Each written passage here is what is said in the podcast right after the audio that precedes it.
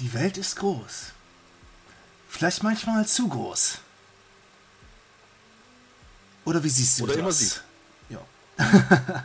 jetzt, ist die, jetzt ist die Frage, wenn die schon mal über, über Welt reden, dass sie groß ist, über was für Welten reden die jetzt? Über die Erde? Über die Welt von Mittelerde? Oder doch über Spiele? Ich glaube, Spiel, Thema, ja, Spielthema war es, ne? Ich glaube schon. Das sind so Gerüchte, die so sagen, dass es auf jeden Fall um Spiele gehen könnte. Und damit herzlich willkommen, ihr lieben Zuhörer, bei Keras 90 und Asia Zero XL, die über Spiele reden. Und manchmal auch über andere Sachen. Ja. Wie zum Beispiel deine Mutter. So. nee. Wir wollen Die heute. liegt noch im Bett. Die liegt hier noch im Bett. Na gut. Ah, Deine Mutter. so, wo ist meine Liste? Deine Mutter will, und deine Mutter wird es einfügen. Check. Vaterwitz kommt noch. Dad Joke. Bitte hier einfügen. Nee, Quatsch. Ja, der, der kommt später, aber dann gewaltig. Ja. So. genau so. Gut. So, wir, wir haben. Ja. Okay, wer fängt jetzt an hier? Du jetzt. Jetzt habe ich keine Lust mehr. Ne, Quatsch. Ja, okay. Nee, hau raus, hau raus. So, der Karis und ich, wir haben, nachdem wir eigentlich schon, ich glaube, letzte Woche wollten wir aufnehmen, aber es hat irgendwie nicht gereicht. Nee, leider nicht. Zeitlich gar nicht. Das ist ja immer, immer bei uns so der, das Problem, dass, dass wir immer, immer gucken müssen, wer hat jetzt wann Zeit und so weiter und dann klappt das irgendwie nicht so ganz. Aber ich bin trotzdem zufrieden, dass wir es bisher geschafft haben, einmal im Monat mal, einen- mal einen Podcast rauszuhauen. Also, die Einsatzleitung befiehlt gegenseitiges Schulterklopfen. Ja, ja. Also es ist ja schon um einiges besser geworden. Also das, das muss man schon sagen. Daher. Und die, das Thema für, für, für, das, für, die heut, für die heutige Folge, das haben wir recht, recht spontan ausgemacht und wir wollen über Open-World-Spiele reden. Jetzt, fra jetzt fragt ihr euch, warum jetzt über Open World? Ähm, also in, von meiner Warte aus wollte ich gerne darüber reden, weil ich jetzt aktuell Breath of the Wild spiele. Ich habe das nicht als Original daheim, aber ich habe es ausgeliehen. Deswegen habe ich jetzt so ein bisschen bisschen die Möglichkeit, das zu zocken. Und ich muss sagen, es ist ein verdammt schweres Spiel. Also wie oft ich verreckt bin, meine Fresse. Aber es hat so was Faszinierendes. Und während ich das so gespielt habe, ist mir so aufgefallen, hm, die große offene Welt ist eigentlich ganz schön. Sie ist schön designt. Insgesamt sind die Charaktere schön ausgearbeitet, die Story ist gut ausgearbeitet. Aber irgendwie merke ich gerade, dass ich die meiste Zeit damit verbringe, zu laufen. Von A nach B zu laufen. Bis ich mal so ein Portal aktiviert habe, womit ich, mich dann teleportieren kann. Aber bis es soweit ist, muss in diesem Fall Link sehr viel, sehr viel Wegstrecke hinter sich, hinter sich bringen. Und da frage ich mich, inwiefern ist Open World eigentlich eine gute Sache? Ja. So, Karis, ähm, ich würde jetzt mal ein bisschen zusammenfassen, welche Spiele würden wir denn kennen, die jetzt offiziell Open World sind? Welche kennst du denn zum Beispiel?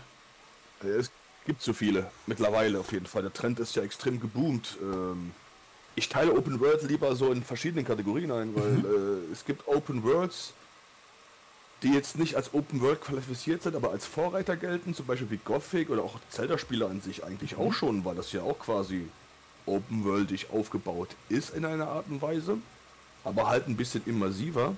Und dann gibt es halt diese krassen Open Worlds, die halt einfach alles vollballern mit nichts dazwischen, wie zum Beispiel auch in Far Cry 5 oder auch die Assassin's Creed äh, äh, RPGs. Und dann gibt es Open Worlds, die irgendwo dazwischen sind und versuchen innovativ irgendwie noch was zu regeln, zum Beispiel wie bei Ghost of Tsushima, wo es keine Karte gibt, aber der Wind dir zeigt, welche Richtung du gehen musst und solche Sachen. Äh, oder auch Tunic, ich habe keine Ahnung, ob du von Tunic gehört hast. Ich habe es ähm, gespielt tatsächlich. Ja, genau, wo, wo, wo man halt quasi wirklich alles so selber herausfinden muss, wo man hin muss und wo man halt auch diese Sprache lernen muss und bla bla bla. Und mit der Karte, die man hat, wo man auch selber die Open World durchgehen muss. Sowas Innovatives halt. Das sind halt für mich die drei Kategorien, die es gibt. Mhm. Und wenn ich jetzt mal so nennen müsste, so, so solche extreme Beispiele für halt diese Vorreiter. Für mich ist es ja zum Beispiel Gothic 1. Mhm. Jetzt weiß ich nicht, ob du Gothic 1 gespielt hast, wahrscheinlich nicht. Gar nicht. Aber du, du kennst es aber. Mhm. Gothic 1 spielt ja in einer Kolonie. Das ist eine eingerahmte Open World, die zum Beispiel äh, abgegrenzt ist durch so einen ähm, Wall einer Barriere. Das heißt, da kannst du nicht raus. Mhm. Aber trotzdem hast du eine Welt, die da drin ist. Mit drei verschiedenen kolonisierten Stimmen, mit den Sekten und alten Lager und neuen Lager. Und da ist auch Weg dazwischen. Wälder, Gegner, äh, verschiedene Höhlen, verschiedene Bereiche und alles mhm. Mögliche. Das ist dann für mich so eine Open World, weil das sind Punkte dabei, da erinnerst du dich daran. Ah, hier war ich schon mal, dann ist hier rechts das Sektenlager. Weißt du, solche, äh, man erkennt diese Merkmale. Ah. Und das ist dann, das ist für mich Gothic 1 zum Beispiel einer dieser Vorreiter, die es damals gemacht hat. 2001, glaube ich, kam das raus, 2000, 2001. Hm. Und dann halt zum Beispiel, dann gibt es ja diese Open Worlds, da sieht alles gleich aus. Hm. Da fährst du geradeaus, fünf Minuten, geil. Und dann muss ich auch sagen, da gehört auch Metal Gear Solid 5 irgendwie auch dazu, weil ja, ist auch nicht viel Abwechslung dabei. Also das sind halt, dieser Trend ist halt so krass geworden mit Open Worlds wie alles muss größer sein, alles muss mehr sein, aber wenn es mit nichts gefüllt ist, warum dann Open World? Es, es, gibt ein paar Spiele, wo ich dachte so, warum ist das Open World? Horizon Zero Dawn, ich liebe dieses Spiel. Aber ich finde, die Open World ist komplett unnötig da drin, weil das, die Geschichte ist schon ziemlich stringent. Mhm. Aber irgendwie finde ich die Open World irgendwie so, das macht irgendwie keinen Sinn. Das könnte man jetzt auch bei Witcher 3 auch sagen, weil die Hauptquest jetzt zum Beispiel auch extrem alarmierend ist. Man muss sich beeilen, man muss Ciri finden und so. Aber Witcher 3 macht das so, dass die Open World gefüllt ist mit Leben, was ein mhm. Witcher auch macht. Monster töten, Geld dafür kassieren, Sidequesten, Sachen machen, was ein Witcher halt tut. Mhm. Die, diese Hauptquest ist leider ein bisschen alarmierend, deswegen ist es da so ein bisschen so ein Zwiespalt, Open World kann man so sagen so.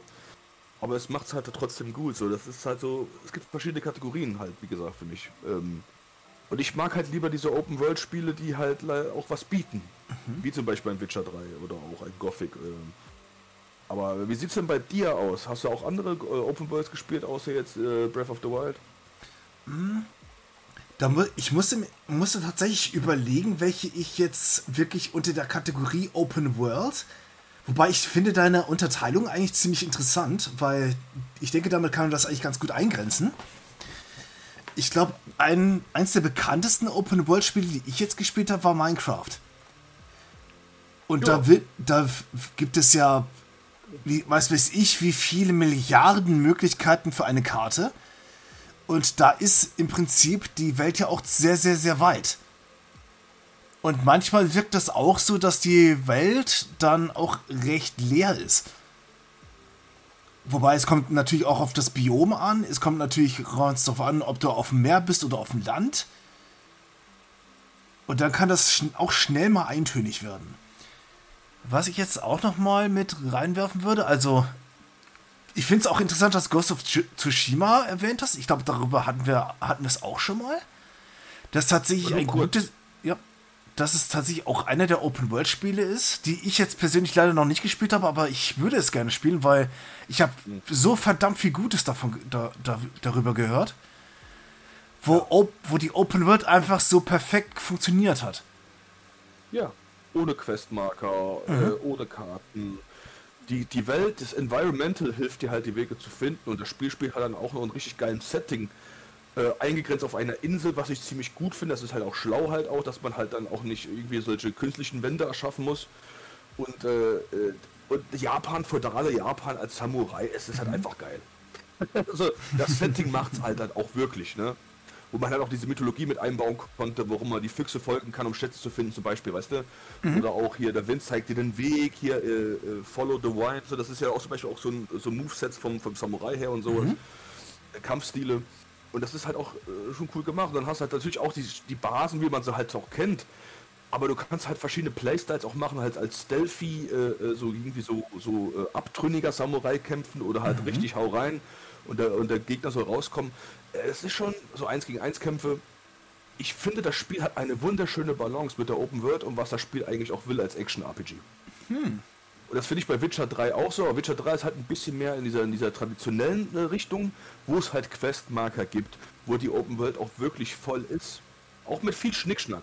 Allein auf Skellige, die ganzen Schätze, die du finden kannst, wo du mit dem Boot einfach nur stupide durch die, um die ganze Insel rumfährst und die findest, ich hab's durchgezogen, weil irgendwie ich die Musik und das Spiel, ich weiß nicht, Witcher 3 ist halt einfach eine Liebe für mich, aber da ist auch so das Stupide drin. Das hat Ghost of Tsushima zum Beispiel gar nicht. Also kaum bis gar nicht. Ähm, und ähm, äh, wenn man dann so mal nachdenkt, so klar, auch ein stupides Open-World-Spiel wie Far Cry 4, was ich sehr gerne mag, hat mir auch Spaß gemacht, aber es ist halt ein Open-World, weil wo eigentlich nicht viel drin passiert und dann grast man alles ab, so, weißt du? Wenn man halt ähm, das Genre mag, dann geht es, aber ich finde, viele Überspitzungen gibt es halt auch im Open-World-Bereich und mhm. ich feiere das ehrlich gesagt nicht so. Vor allem, weil der Trend halt mittlerweile halt auch so ist, dass alles Open-World sein muss. Hm. Ja, verstehe. Wo ich jetzt zum Beispiel, also ich bin auch gerade überlegen, also auch, dass du Witcher 3 angesprochen hast, das ist auch ein Spiel, was ich unbedingt nachholen muss. Da lohnt es sich, da lohnt es sich, denke ich, auch, etwas entweder für den PC oder auch für die Switch mal zu holen. Also gerade für mich als, als Sammler oder Liebhaber von physischen Spielen, da kriegt man das, das kriegt mir ja eigentlich auch recht gut immer noch. Ja, für alle Konsolen, alle neuen Konsolen. Ja, ja. Und ich, ich denke mir dann zum Beispiel auch, dass, wenn ich jetzt so mal so zurückblicke, dass Open World, gerade so im Retro-Bereich, ich komme ja, ich komme ja, wie ihr alle wahrscheinlich wisst, eher aus dem Retro-Bereich. Das heißt, so diese ganzen moderneren Spiele habe ich alle nicht gespielt. Ich hätte zum Beispiel, was Open World betrifft, auch ein Skyrim nennen können. Oder generell okay. die Elder Scrolls-Spiele. Ja, nicht alle. Ah. Erst ab Oblivion. Erst ab Oblivion. Ja, gut, wo Decker voll will ich auch dazu zählen. Das war ja übertrieben. Mhm.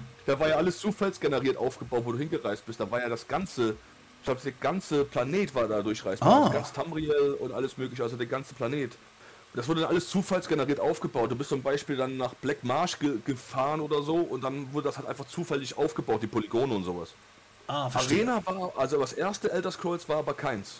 Hm. Arena war halt wirklich so ein Dungeon Crawler Ding mit, mit Städteelementen, aber kein Open World Spiel. Der Deckervoll, der zweite hat das, hat das erst gemacht. Ah, und dann halt verstehe. halt wurde es halt eingegrenzt später halt mit äh, Umgebung, zum Beispiel Oblivion spielt komplett, äh, wie heißt es hier nochmal hier, komplett in Dingens in, äh, in der Kaiserstadt Cyrodiil, mhm. also in dem Gebiet, oder wo Skyrim halt im Skyrim Himmelsrand spielt halt zum Beispiel mhm. komplett, ne, weil mittlerweile die Möglichkeit größer sind. Aber Daggerfall äh, war schon heavy. Also mhm. da konntest du überall hin. Aber war alles zufallsgeneriert. Das war heftig damals von der Rechenleistung her damals. Das war krass. Das war einer der größten Vorreiter, würde ich schon sagen. Das war Daggerfall. Und ich, ich denke auch viele, viele frühere westliche RPGs, zum Beispiel gerade aus der, aus der, aus der Nordland-Trilogie, also das Schwarze Auge und so weiter. Ja, ich Schwarze Auge, ja. Ich, da, das ist, da ist es ja im Prinzip auch, da, dass du relativ viel reisen musst. Und mhm. man kann eigentlich bei allen RPGs, auch bei den JRPGs sagen, okay, die waren von sich aus ja auch schon Open World. Nur die, nur die Open World, die war eher so eingegrenzt. Ja, teilweise. Mhm. Also wenn du jetzt zum Beispiel einen Fall von 7, 8 oder 9 nimmst, irgendwann hast du halt das krasse Luftschiff oder dieses krasse Flugzeug oder was auch immer und kannst dann quasi überall hin. Mhm. Also in 7, wenn du dann die Highwind vollkommen komplett hast, dann kommst du überall nochmal hin. Hm. Hast du Final Fantasy 8 den Ragnarok Spaceship und sowas, dann kommst du auch überall nochmal, auch, auch in geheime Gebiete und zum Beispiel auch. Ah. In 9 gilt das halt auch. Äh, weil alles ist dann nochmal revisitbar, aber halt nur zu einem gewissen Punkt, erst ab einem gewissen Punkt. Zum Beispiel am Anfang geht das noch nicht, da ist alles noch stringent. Da musst du halt zu Fuß reisen quasi oder mit einem, zum Beispiel in Final Fantasy 7 war es ein Buggy am Anfang und später ein, ein Flugzeug, was abgestürzt ist, was man durch, durch, äh, durch, äh, durch, durch, flaches Gewässer äh, führen muss und dann später kam jetzt halt dieses, dieses Luftschiff zum Beispiel. Mhm. Aber dann, wenn du dann in der letzten CD bist, bevor das Endgame kommt, dann kannst du quasi überall nochmal hinreisen. Mhm. Und das ist dann quasi das Open-World-System mit einer Overworld-Map, wo man überall nochmal hin kann. Und das haben die JRPGs damals auch schon gemacht. Auch die ersten Final Fantasy, wenn du es so willst. Natürlich. Da das ja auch schon mit Luftschiffen und sowas. Mhm. Ich weiß nicht, ob Teil 1 das schon hatte, aber ich weiß auf jeden Fall, Teil 3 und 4 definitiv. Teil 6 hatte das auch hundertprozentig. Also Teil 6 da hatte das definitiv auch, ja. Und 5 100% auch. Mhm. Das war schon, JRPG hat das damals schon so gemacht, aber es hat nicht dieses äh, äh, Open World, was man heute kennt, ja. wo man halt überall eigentlich quasi schon hin kann. Das mhm. konnte da halt nicht. Das kam halt ab als im Endgame halt, kann man sagen. Ne? Ne? Das ist schon eine Eingrenzung, aber im, im Grund genommen ist das quasi schon Open World. Mhm. Das würde ich schon so definieren. Das ist halt, was ich schon genannt habe, als diese Vorreiter Open Worlds, du weißt? Mhm. Wo halt alles noch so ein bisschen kompakter war, alles ein bisschen Wiedererkennungswert hatte, wo man hin musste und dass halt das Reisen halt auch einfacher war. Man wusste schon halt irgendwie auch schon Bescheid. Das war halt nicht so groß, das war halt nicht extrem krass wie ein mhm. Assassin's Creed Odyssey, wo ganz Griechenland bereisbar war, plus Mazedonien und so ein Schwachsinn, weißt du? Mit äh, extrem äh, leeren Bereichen, so, weißt du? Mhm. Sowas, sowas finde ich halt geil, heute noch. Ich feiere das übelst. Also soll diese, mhm. diese eingegrenzten Open Worlds. Ich liebe das halt gerne. Mach ich sehr, sehr gerne. Mhm. Da, da kann ich dir auf jeden Fall beipflichten, weil gerade so diese früheren Spiele, wenn du weißt, okay, die Welt hat irgendwo schon ein Ende. Natürlich musst du auch immer rumsuchen, wie zum Beispiel jetzt auch beim Tales of Phantasia, wo ich, wo ich dann nicht weitergekommen bin, weil ich, irgend, weil ich nicht wusste, wo ich jetzt hin musste. Ja. Aber, aber sonst merkt man schon, okay, die, die, die Overworld ist frei begehbar. Das ist bei jedem, zum, zum Beispiel bei jedem Super Nintendo RPG ist es auch absolut genauso. Und das war, wie du schon sagtest, auch bei den ganzen früheren RPGs so. Ich nenne zum Beispiel in dem Final Fantasy eben halt auch ein Dragon Quest und vor allen Dingen ein Ultima. Definitiv. Ich, ja. ich, ich meine, Ultima wäre wär sogar noch vor, der, vor, vor Legend of Zelda das, das erste Spiel gewesen, was eine frei begehbare Overworld bot. Aber ja, Ultima ab, ist auf jeden Fall ein bisschen älter, ja. Aber nagelt mich da nicht fest. Also, das ist jetzt so die, das, wie es meines Wissens ist. Jedenfalls, man merkt halt schon, okay, die Spiele wollten halt schon ein bisschen mehr sein als einfach nur ein, ein, ein lineares Gameplay. Ich spiele, ich spiele aktuell für das NES das allererste Zelda. Ich bin jetzt gerade bei der, bei der Second Quest. Da, damals, als, als wir Kinder waren, haben wir das einfach zweiter Durchgang genannt, was ja im Prinzip das gleiche ist. Also, von dem her ist beides richtig. Und ich merke jetzt beim zweiten Durchgang, dass ich etwas mehr suchen muss, weil ich den ersten, weil ich den, die First Quest schon auswendig kann. Ich weiß, wo alles liegt. Bei der Second Quest muss ich noch mehr, deutlich mehr suchen, wo zum Beispiel die ganzen Dungeons sind, wo zum Beispiel der alte Mann ist, der dir diese, der dir diesen Brief gibt, damit du deine Elixiere kaufen kannst. Und die ganzen Herzcontainer. Also das, das sind, das sind so Sachen, die muss ich erstmal wieder, wieder neu erarbeiten. Und da ist es schon so, dass gerade mit den Gegenständen, die du bekommst, kommst du langsam, aber sicher in Bereiche, wo du vorher nicht warst. Und das ist halt schon wieder interessant und das, das öffnet die Welt ja noch mehr. Die Welt an für sich ist ja schon da. Das ist, die Welt ja. ist zum Beispiel auch bei einem, bei einem Final Fantasy schon da. Ja. Und aber bis du in der Story vorangegangen bist, kannst du bestimmte Bereiche in der Welt nicht betreten. Das geht erst später. Davon abgrenzen würde ich zum Beispiel ein, zum Beispiel ein Metroid oder generell die Metroid-Reihe, weil das ist zum Beispiel jetzt in dem Sinne keine Open World, sondern das ist halt einfach ein Bereich, den du, den du nach und nach erschließt. Man könnte sagen, das ist, das ist eigentlich schon eine Closed World, aber du, du erkundest diese Closed World immer mehr deswegen würde ich das jetzt zum Beispiel jetzt nicht als Open-World-Spiel bezeichnen. Auch wenn würde man. Ich auch nicht. Auch wenn man jetzt argumentieren könnte, so, ja, aber die Welt ist doch so groß und du kommst hier und da und, und so weiter. Aber ich, der, das, woran ich das jetzt unterscheide, ist, Samus ist in Höhlen unterwegs. Link zum Beispiel muss von A nach B, damit er zum Beispiel einen Dungeon betreten kann. Und der Dungeon zum Beispiel ist ja komplett geschlossen dann geht er raus und dann ist alles frei. Wie wenn ihr jetzt zum Beispiel, sagen wir mal, eure Oma besucht. Ihr geht zum Beispiel jetzt von, ich sage jetzt einmal mal von Stuttgart nach Köln, weil die Oma in Köln wohnt. Bis dahin ist die Welt ganz offen und frei und dann geht ihr zur Oma rein und das ist dann eine Closed World. Und so ähnlich kann man das sich auch die, jetzt bei den Zelda-Spielen vorstellen oder eben auch bei Final Fantasy, wenn wir dabei sind, weil da geht es im Prinzip eher auch darum, dass du Dungeons betrittst. Und, die Dungeon, und in den Dungeons musst du Aufgaben erledigen. Und da ist dann halt diese Overworld als sogenannte Hub-World ja wichtig, dass du weißt, okay, du kommst halt nicht einfach so, so zum nächsten Dungeon, sondern du musst erstmal eine Reise machen. Und ich, ich würde das jetzt auch als Heldenreise bezeichnen. Weil, wenn du jetzt zum Beispiel eine Party wie bei Final Fantasy hast, und da kannst du wirklich, könnt, könnt ihr wirklich jedes nehmen, da nimmst du deine ganzen deine Heldentruppe, bei, bei späteren kommen, kommen ja noch weitere Mitstreiter dazu, und dann macht, macht ihr zusammen diese Heldenreise. Und diese Reise ist gerade in dieser offenen Welt. Und wenn du jetzt ganz genau weißt, wo du hin musst, dann ist diese Open World fantastisch. Ja, die Vorreiter halt. Also mhm. du hast ja quasi nicht diese Open World, wie man sie heute kennt. Also du kannst nicht einfach jetzt, äh, sagen wir mal, äh, von A nach Z gehen. Du musst erst nach B und dann musst du nach C und dann musst du nach D und dann später kannst du überall noch mal hin. Also das ist, so war das ja früher damals gewesen. Äh, und dann erst Nachhinein, ich glaube erst in den 2000er Bereichen gab es ja eigentlich erst so schon diese Open World Versuche, wo man überall eigentlich schon hingehen konnte in einem eingegrenzten Bereich. Mhm. Wie zum Beispiel jetzt Gothic, was ich vorhin schon benannt habe zum Beispiel. Das hat das ja so gemacht. Du konntest ja schon überall eigentlich hingehen in dem Bereich, aber der Bereich war halt immer noch abgegrenzt in einem gewissen Radius, kann man sagen. Ne?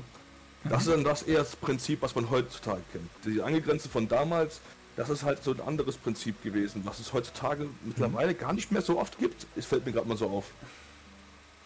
Oder? Mhm.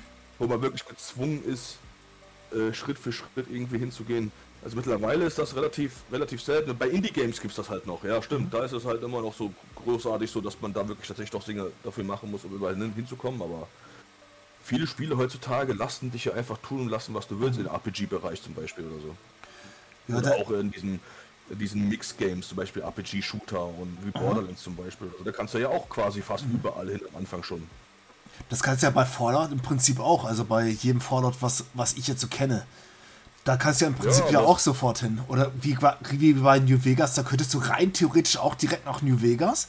Wenn du jetzt weißt, wo du hin musst, wenn du, ah, du sagtest ja schon, wenn du direkt dahin bist, dann wirst du, dann hast du sehr schnell, sehr schnell schlechte Karten das stimmt.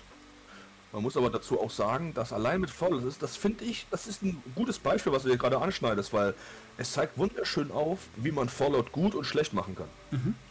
Zum Beispiel, du nimmst eine Open World. Fallout 3 ist ja Bethesda. Ja.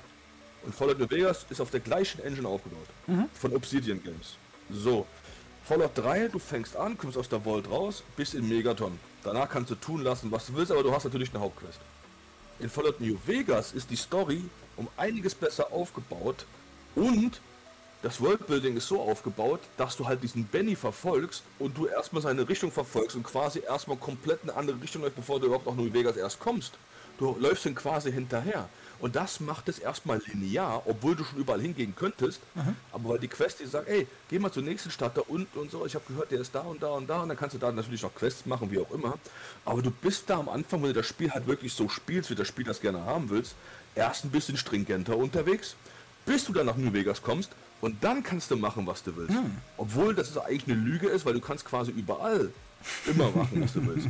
Aber das Spiel ist aber auch gut strukturiert, wenn du zum Beispiel dann in Good Springs weiterläufst und nicht runtergehst und geradeaus hochläufst durch den Junction-Gebiet, da sind da überall Deathclaws und den Level, äh, den Level, was du hast, entweder du bist schnell, kommst vorbei, aber Deathclaws sind übelst schnell, die zerfleischen dich sofort und dann kommst du da nicht weiter. Dann, die meisten geben dann auf und gehen dann den richtigen Weg. Mhm. Aber das kann man halt leicht, leicht umgehen, wenn man das Spiel halt kennt. Aber ähm, für Neubeginner ist das schon ziemlich cool, weil das bietet beides irgendwie. Dieses bisschen eingeschränktere von der Hauptquest her. Das Environmental sagt dir, ey, geh lieber nicht hierhin, mhm. folg lieber erstmal die Quest und dann später hast du Open World, obwohl das Spiel komplett trotzdem dir die Möglichkeit gibt, überall hinzugehen. Mhm. Und das finde ich halt, das macht Fallout New Vegas halt auch so in diesen Bethesda-typischen Open World Games so rar und anders, was Bethesda macht. Ah. Die Idee, was Obsidian sieht in einer Open World, was gleichzeitig einen lineareren Bereich hat, aber trotzdem dir die Freiheit bietet und dir auch später auch die komplette Freiheit 100% gibt, finde ich irgendwie interessanter als in Fallout 3, was sagt, hier mach mal. Mhm. Äh, und dir da irgendwie quasi nicht diesen Antrieb gibt, diese Quest überhaupt verfolgen zu wollen. Verstehst du, was ich meine? Ja. Äh, und das fand ich halt so krass zu sehen, äh, wie du hast eigentlich das gleiche Spiel mit den gleichen Engines und auch die gleiche also das heißt ja beides Fallout, aber New mhm. Vegas macht das halt um 5000-fache besser mit der Open World, die sie aufbaut, als in Fallout 3. Deswegen finde ich halt Fallout 3 ist halt meiner Meinung nach kein gutes Open-World-Game. Mhm. Das sage ich dir, wie es ist. Das ja, du kannst überall hingehen, aber es ist so viel nichts dazwischen. Das hat New Vegas so gut wie gar nicht. New Vegas bietet halt irgendwie überall irgendwas. Mhm. Deswegen fand ich das Spiel auch so, das ist bei mir auch in der Top 5 am besten Spiele ever. Also das. Und die Open World in New Vegas wurde mir auch nicht langweilig. Der Teil 3 habe ich nur 20 Stunden gespielt, habe die Hauptquest gemacht, aber das reicht mir so. Mhm. Weißt du? Für New Vegas, da habe ich alles gemacht. So deswegen, äh, auch die DLCs und so. So deswegen, ähm, das ist so ein Positivbeispiel. Mhm. Vor allem, wenn man dann auch sieht, ein anderer Entwickler nimmt die gleiche Formel, macht daraus aber was wesentlich Besseres. Und das finde ich halt wunderschön zu sehen manchmal, ähm, wie es dann auch gehen kann. Ich finde es zum Beispiel auch interessant, gerade wenn du das schon erwähnst, dass, dass, dass ein, ein Entwickler muss ja erstmal, muss im Prinzip ja erstmal wissen, okay, was will ich jetzt mit der Open World machen? Mir fällt zum Beispiel, wenn ich, wenn ich jetzt mal die Zelda-Reihe nehme nochmal, gerade, gerade damals, als die Spiele langsam größer wurden und auch komplexer mit den Inhalten, da wusste, ich wusste zum Beispiel, dass die, dass mit dem allerersten Zelda wusste man eigentlich auch schon, was man damit machen wollte und diese 128 Kacheln bestehende Open World, die ist ja immer mit irgendwas gefüllt. Wobei wir auch sagen können, nicht, nicht, nicht jede Kachel hat da irgendwie ein Geheimnis oder sowas, sondern ma manchmal ist es auch so eine Ausschmückung. Aber trotzdem sind da entweder Gegner da, manchmal, manchmal kommen auch Steine auf dich, auf dich hinunter, wenn du gerade am Todesberg bist oder so ähnlich. Aber du, aber du hast trotzdem eine Overworld, die jetzt, die jetzt irgendwie nicht monoton ist. Ist es zum ja, Beispiel. Ist einprägsam. Zum, ja? Einprägsame Open World. Du weißt ganz genau, wenn du da bist, okay, da geht's dann dahin. Das, man hat sich das ja behalten im Kopf. Mhm. Ich, ich zitiere da gerne mal den Dennis von der Game Menschen, als er damals noch seinen, seinen Walljump Podcast gemacht hat. Da hat er mit, mit seinem Gast bei einer Folge mal auch immer über Open World geredet. Also gerade besonders auf Zelda-Spiele. Und da hat, hatten sie den Vergleich zwischen Wind Waker und Skyward Sword. Mhm. Und da ist es interessant, weil beide waren sich schon einig, dass sowohl der Ozean bei Wind Waker als auch der, als auch der, als auch der Himmel in Skyward Sword so recht leer sind. Aber der Dennis zum Beispiel, der empfand, dass den Ozean deutlich weniger leer als jetzt den Himmel bei Skyward Sword. Wenn du jetzt versuchst, von A nach B zu reisen und irgendwie wirkt das alles so ein bisschen monoton. Gut, natürlich könnte man da so ein bisschen die Realismuskarte spielen. Und das, und das bei einem beim Fantasy-Game. Haha. ja. Na, natürlich ist, wenn du jetzt mit, mit Toon Link da irgendwie am Meer rumschipperst, weil du deine Schwester finden musst, dann ist es natürlich so, dass du dass du denkst, okay, der Ozean ist ja ziemlich langweilig. Gut, das ist, wenn du jetzt auf dem Atlantik oder auf dem Pazifik rumschipperst, ist es auch nicht anders wenn du auf dem offenen Meer bist. Da siehst du jetzt auch nichts. Aber es wäre auf jeden Fall mal cool, wenn jetzt zum Beispiel so ein Spiel wie Wind Waker, und das obwohl Wind Waker, so wie ich das von dir irgendwie noch weiß, eigentlich ein ganz, ganz tolles Spiel ist. Oh, es ist ein sehr schönes Spiel, ja. Aber ich verstehe, wo du, wo du herkommst, also wo der Typ herkommt, mit, mhm. äh, dass es ein bisschen langweilig ist. Das habe ich dir ja auch gesagt. Weißt du noch, dass die Original äh, ähm, Gamecube-Version ja immer noch das hat, dass man erstmal bei was Guten, wie heißt der nochmal der Typ bei Twinkle? Tickle? Wie heißt er nochmal? Hm? Meinst du diese. Der Elfenbubi. Ja, ähm, Der Elfenbubi, der, der Mensch ist, der sich als Elf verkleidet. Twinkle, Tinkle, Tickle. Ich glaube, ich glaub, ja, Tickle heißt der, glaube ich, ja. Tickle. Ja, bei dem, bei dem musst du immer für irgendwie Geld Karten kaufen, um die Triforce-Teile mhm. zu, zu fischen. Das war scheiße. Weil dann wurdest du gezwungen, überall irgendwie achtmal in verschiedenen tausenden Richtungen rum, rumzuschippern. Ah. Wenn du aber organisch zu jedem Quadranten fährst, da sind immer verschiedene Arten von Inseln und ich glaube sogar jede davon hat größtenteils auch ein Geheimnis irgendwo. Mhm. So deswegen, also wenn man Bock hat, das zu erkunden, dann geht das schon. Aber ja, es kann monoton werden, vor allem wenn du halt, wie ich zum Beispiel, einfach die ganze Karte aufgedeckt haben willst. So, weißt du, ich bin dann auch überall lang geschippert. Aber ja, es ist halt zeitweilig, weil die Musik ist halt auch gleichbleibend, das Tempo ist gleichbleibend. Ähm, und es passiert auch wirklich nicht viel. Da, da, muss ich auch wirklich zustimmen. Aber wenn du dann auf den Inseln bist, dann macht es dann auch wieder Bock. Oder wenn du dann auch die ganzen Geheimnisse findest, auch wenn du dir die Zeit dafür nimmst, äh, dann macht es Bock. Aber ich bin froh, also wenn man schon heutzutage Wind Waker spielen will, dann spielt nicht die Gamecube-Version alleine wegen dem, also nicht weil die schlecht ist, aber wegen diesen ähm, gezwungenen äh, Triforce sammeln, mhm. weil du immer Geld sammeln musst, halt erst du Trinkgeld und dann äh, die Karte kriegst und dann musst du irgendwo anders hinfahren. Das fand ich halt wirklich, wirklich langweilig. Das war das einzige Negative. Und da ja. stimme ich den Typen halt komplett zu, weil das ist dann schlecht gemachte Open World. Farmen, kaufen, noch mehr irgendwo hin. Farmen, kaufen, noch mehr. Nee, das fand das einzige Negative. Während zum Beispiel bei vielen anderen Zelda-Titeln, ich, mer ich merkte das ja wieder bei Ocarina of Time oder jetzt bei A Link, A Link to the Past, was ich jetzt letztens auch mal durchgespielt habe. Da merkt man halt schon, mhm. die, Welt, die Welt ist offen, sie ist auch erkundbar, besonders wenn du bestimmte Gegenstände hast aber du hast trotzdem irgendwie irgendwas drin. Wie, wie, wie du schon sagtest, dieses Eingängige ist einfach da. Ich, ja. ich weiß noch, es hat mich unheimlich fasziniert, als ich das erste Mal Ocarina of Time auf dem N64 gespielt habe. Und dann war ich raus, raus aus dem Kokiri-Wald und dann bin ich in eine Welt gekommen, die es sich, die es gelohnt hat, dass man sie erkundet dass du zum Beispiel in eine Richtung dann Richtung Hyliasee gehen konntest oder in eine andere Richtung warst, wo konntest du dann irgendwie in die Wüste, dann in die nächste Richtung, Richtung Hyrule Stadt und Schloss Hyrule, dann nach Kakariko und den Todesberg. Oder in das Reich der Zora gibt es nochmal eine Richtung und im Prinzip kannst du eigentlich frei herumlaufen. Ob du dann weiterkommst, das, das entscheidet natürlich, wie weit du das gespielt hast. Und welche Items ja. du hast. Genau. Aber, ja, Was aber, ja, ja? Oh, ja, sagst du? Aber trotzdem ist es so, dass ich diesen Eindruck hatte, da, das fand ich so als 15-, 16-Jähriger total faszinierend. Ich bin in eine Welt gekommen, die, die ich nicht kannte und ich wollte die erkunden.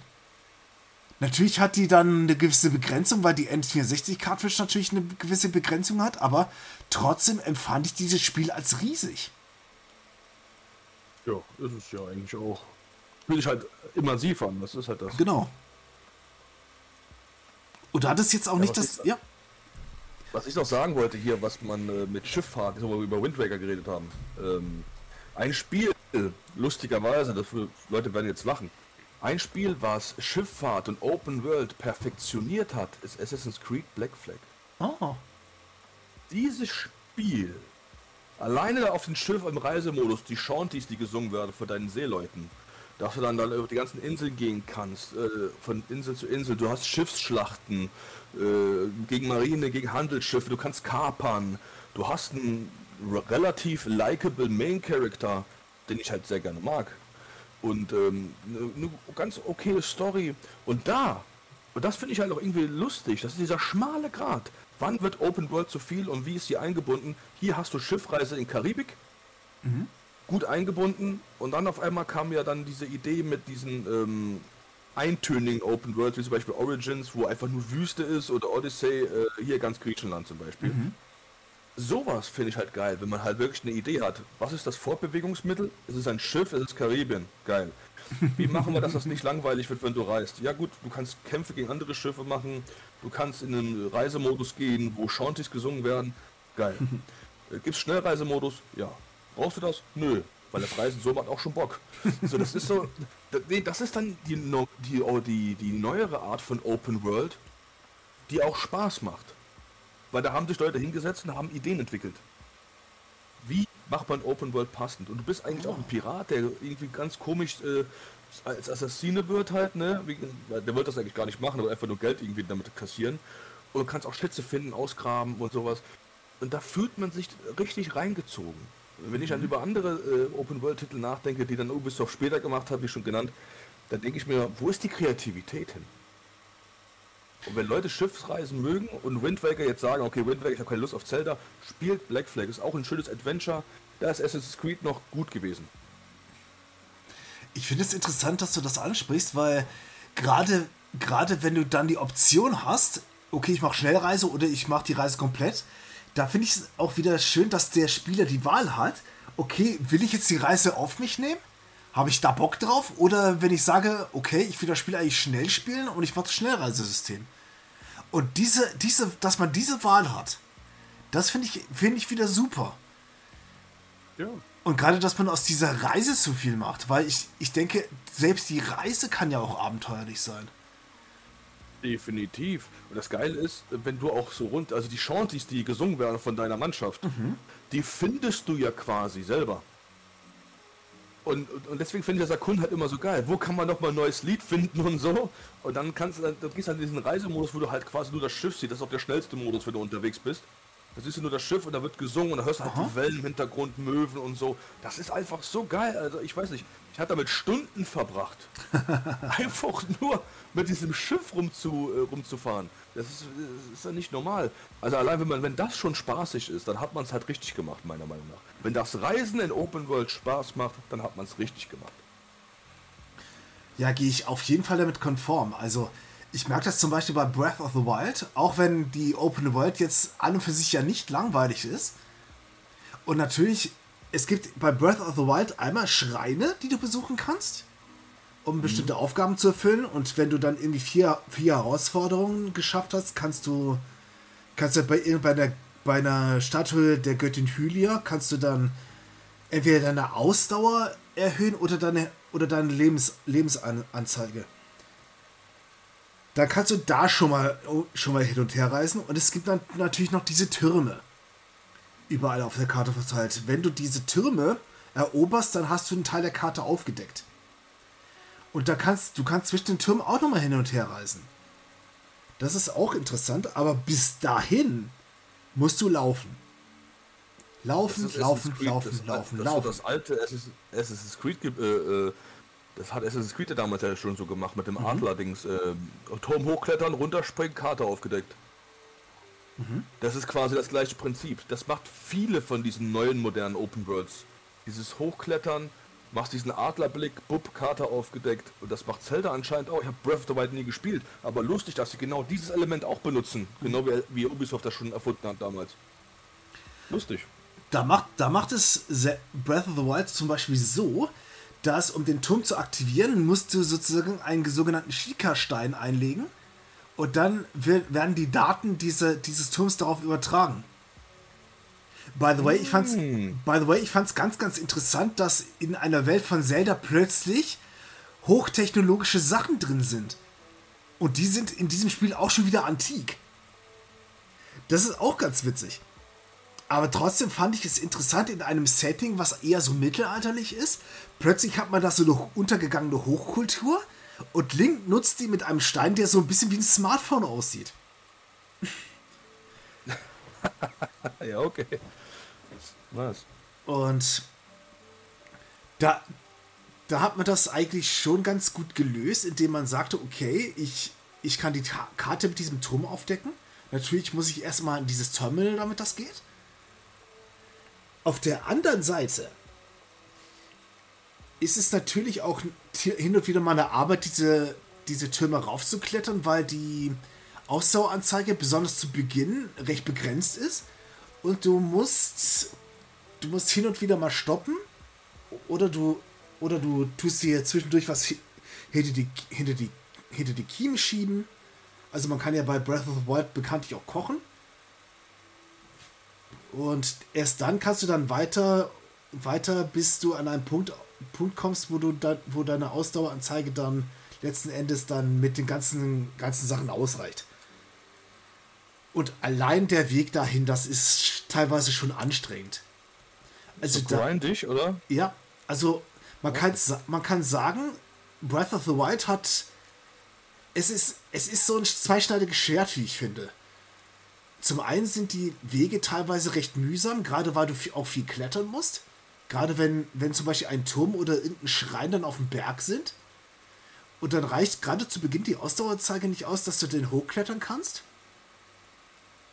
Und auf der anderen Seite ist das Erkunden aber auch wieder interessant, weil du, weil du in Bereiche kommst, die jetzt so noch nicht, noch nicht präsent sind. Also es, ich bin da ein bisschen zwiegespalten, ob ich das jetzt gut oder schlecht finde. Es ist irgendwie so, kommt drauf an. Kommt auf die Situation einfach an.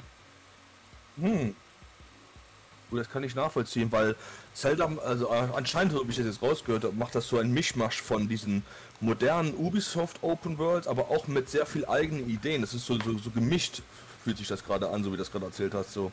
Also es ist so, als der Nintendo schon eigene Ideen einbaut, um die Open World nicht langweilig zu machen, aber gleichzeitig aber auch Dinge benutzt, die es schon gab, als Wiedererkennungsmerkmal, die an sich aber langweilig sind.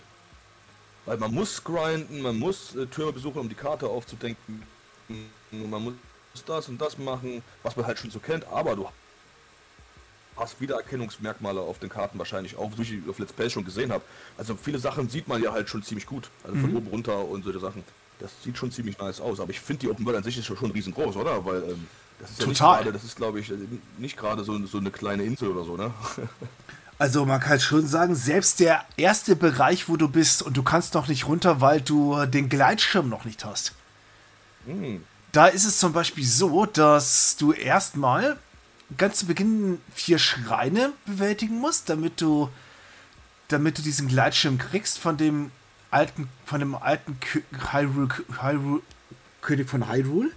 Der ist da irgendwie als Geist dabei, das weißt du aber erst später. Und dann kriegst du die ganzen, die ganzen Spielmechaniken erstmal mit. Und kannst das, hm. kannst, kannst das alles dann, dann betrachten. So Tutorial-Gebiet mäßig. Genau. Aber selbst ja, das, das gibt. Ja. Aber das selbst. 3 auch, lustigerweise. Mhm. Und selbst das allererste Gebiet, bevor du das verlassen kannst, ist schon recht riesig. Also ich würde mal rein vom Gefühl sagen, das ist. Also wenn ich das jetzt mit Ocarina of Time vergleiche, also man könnte sagen, Ocarina of Time passt in diese alle, in das allererste Gebiet von Breath of the Wild. Ja, Natürlich hat, ne?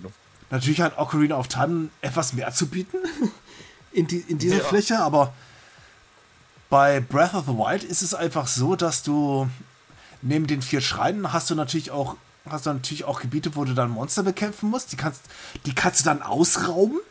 Das ist ganz witzig. Die kannst du überfallen. Weil die, weil zum Beispiel das Kampfsystem bei, bei Breath of the Wild ist sehr, sehr ausgeklügelt. Und dann kannst du sagen, okay, ich überfall die mal. Und dann, dann mähe ich die alle nieder. Bis dahin geht meine Waffe kaputt. Und dann habe dann kann ich sozusagen, kann ich sozusagen dieses Lager plündern. Und da, die ganzen Sachen musst du natürlich auch erstmal finden. Was das Ganze, was das Ganze aber einfacher macht, ist, dass du über die Karte so, sogenannte Markierungen festlegen kannst. Da gibt es am Anfang irgendwie fünf Stück, später gibt es da noch mehr, die du nehmen kannst. Aber wenn du dann diese Markierer erstmal hast, dann kannst du sagen, okay, ich weiß, wo ich ungefähr hin muss.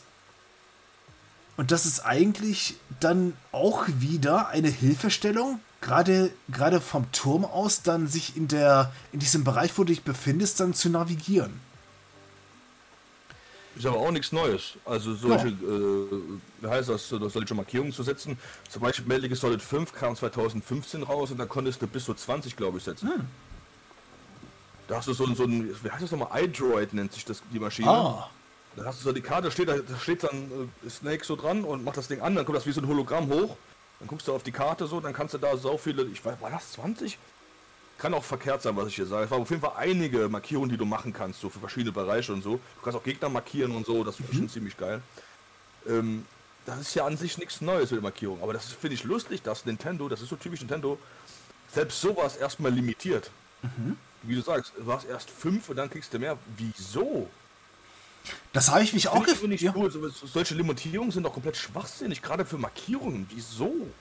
Das habe ich mich auch. Ich also es kann natürlich sein, dass ich nur die ersten, nur die einen fünf gesehen habe. Irgendwann kam ich ins Menü, wollte da irgendwie auch mal was markieren und dann hatte ich plötzlich ein paar Symbole mehr. Ich denke mir so, hä? Ja, also ich, es, es ist nicht ganz transparent, wie das funktioniert. Nee, aber nicht, finde ich auch komisch. Aber nichtsdestotrotz, dass Nintendo sowas eingebaut hat, ist schon mal interessant. Und auch, dass das Nintendo anscheinend, also das, davon gehe ich jetzt mal ganz stark aus, sich da bei anderen Spielen hat inspirieren lassen. Wenn, wenn du zum ja, Beispiel sagst. Ja. Wenn du zum Beispiel sagst, Metal Gear 5, Solid 5 hatte das auch. Deswegen. Da finde ich, da finde ja, ich. Oder auch die Türme zum Beispiel, wie du schon gesagt hast. Das ist ja quasi eine Ubisoft-Formel. Äh, mhm. Oder da kann man schon sagen, Nintendo hat sich da schon inspirieren lassen. Ob die das jetzt wirklich gemacht haben, das lasse ich mal offen. Aber es wirkt natürlich für mich, für mich jetzt so. Also, dass der gesagt hat, so, oh, wir haben was Cooles von irgendeinem anderen Spiel und das übernehmen wir jetzt. Ja, das hat aber jeder gemacht, ne? Mhm. Also, wer hat eigentlich das erste richtige, krasse, große Open-World-Spiel eigentlich gemacht? War das Skyrim? Puh. Was wir so in dieser Richtung kennen. Das ist doch schwer zu sagen, gell? Also ja, total. man kann das gar nicht so richtig festlegen, was dieses neue, was, was ist eigentlich Open World? Das waren wir ja schon mit unseren Kategorien festgelegt, kann mhm. man sagen. Und das ist ja, und da sind sich Leute auch mittlerweile auch nicht mal einig. Ja. Und dann fragt man sich, die modernen Open Worlds, wer war eigentlich das erste per se und wer hat von wen abgeguckt? Mhm. Weil mit, irgendwann wurde das ja alles ein Einheitspreis. Es gab ja eine Phase, da war Open World komplett gleich. Mhm. Groß mit nix, und Questmarker und dies und das und Markierungen und das. Hatte ja jeder irgendwie gefühlt gehabt. Erst mittlerweile wieder machen, bringen Leute wieder neue Ideen rein in dieses hm. Ding. Ist aber klar, wenn was Neues kommt, dann macht jeder das nach, weil es funktioniert, aber irgendwann werden Leute langweilig drauf und dann muss man halt das le auch leider mal wieder hochkrempeln, so dass man was Neues rausmacht. Ja, klar. Aber ich, ich frage mich so manchmal so, also ich nicht frage mich, aber ich denke mir so manchmal, alles wurde doch quasi voneinander geklaut.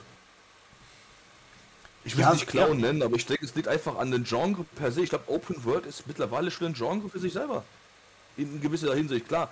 Manche Genre benutzen Open World, RPG mhm. und Adventures und halt die Genre, die Open World benutzen.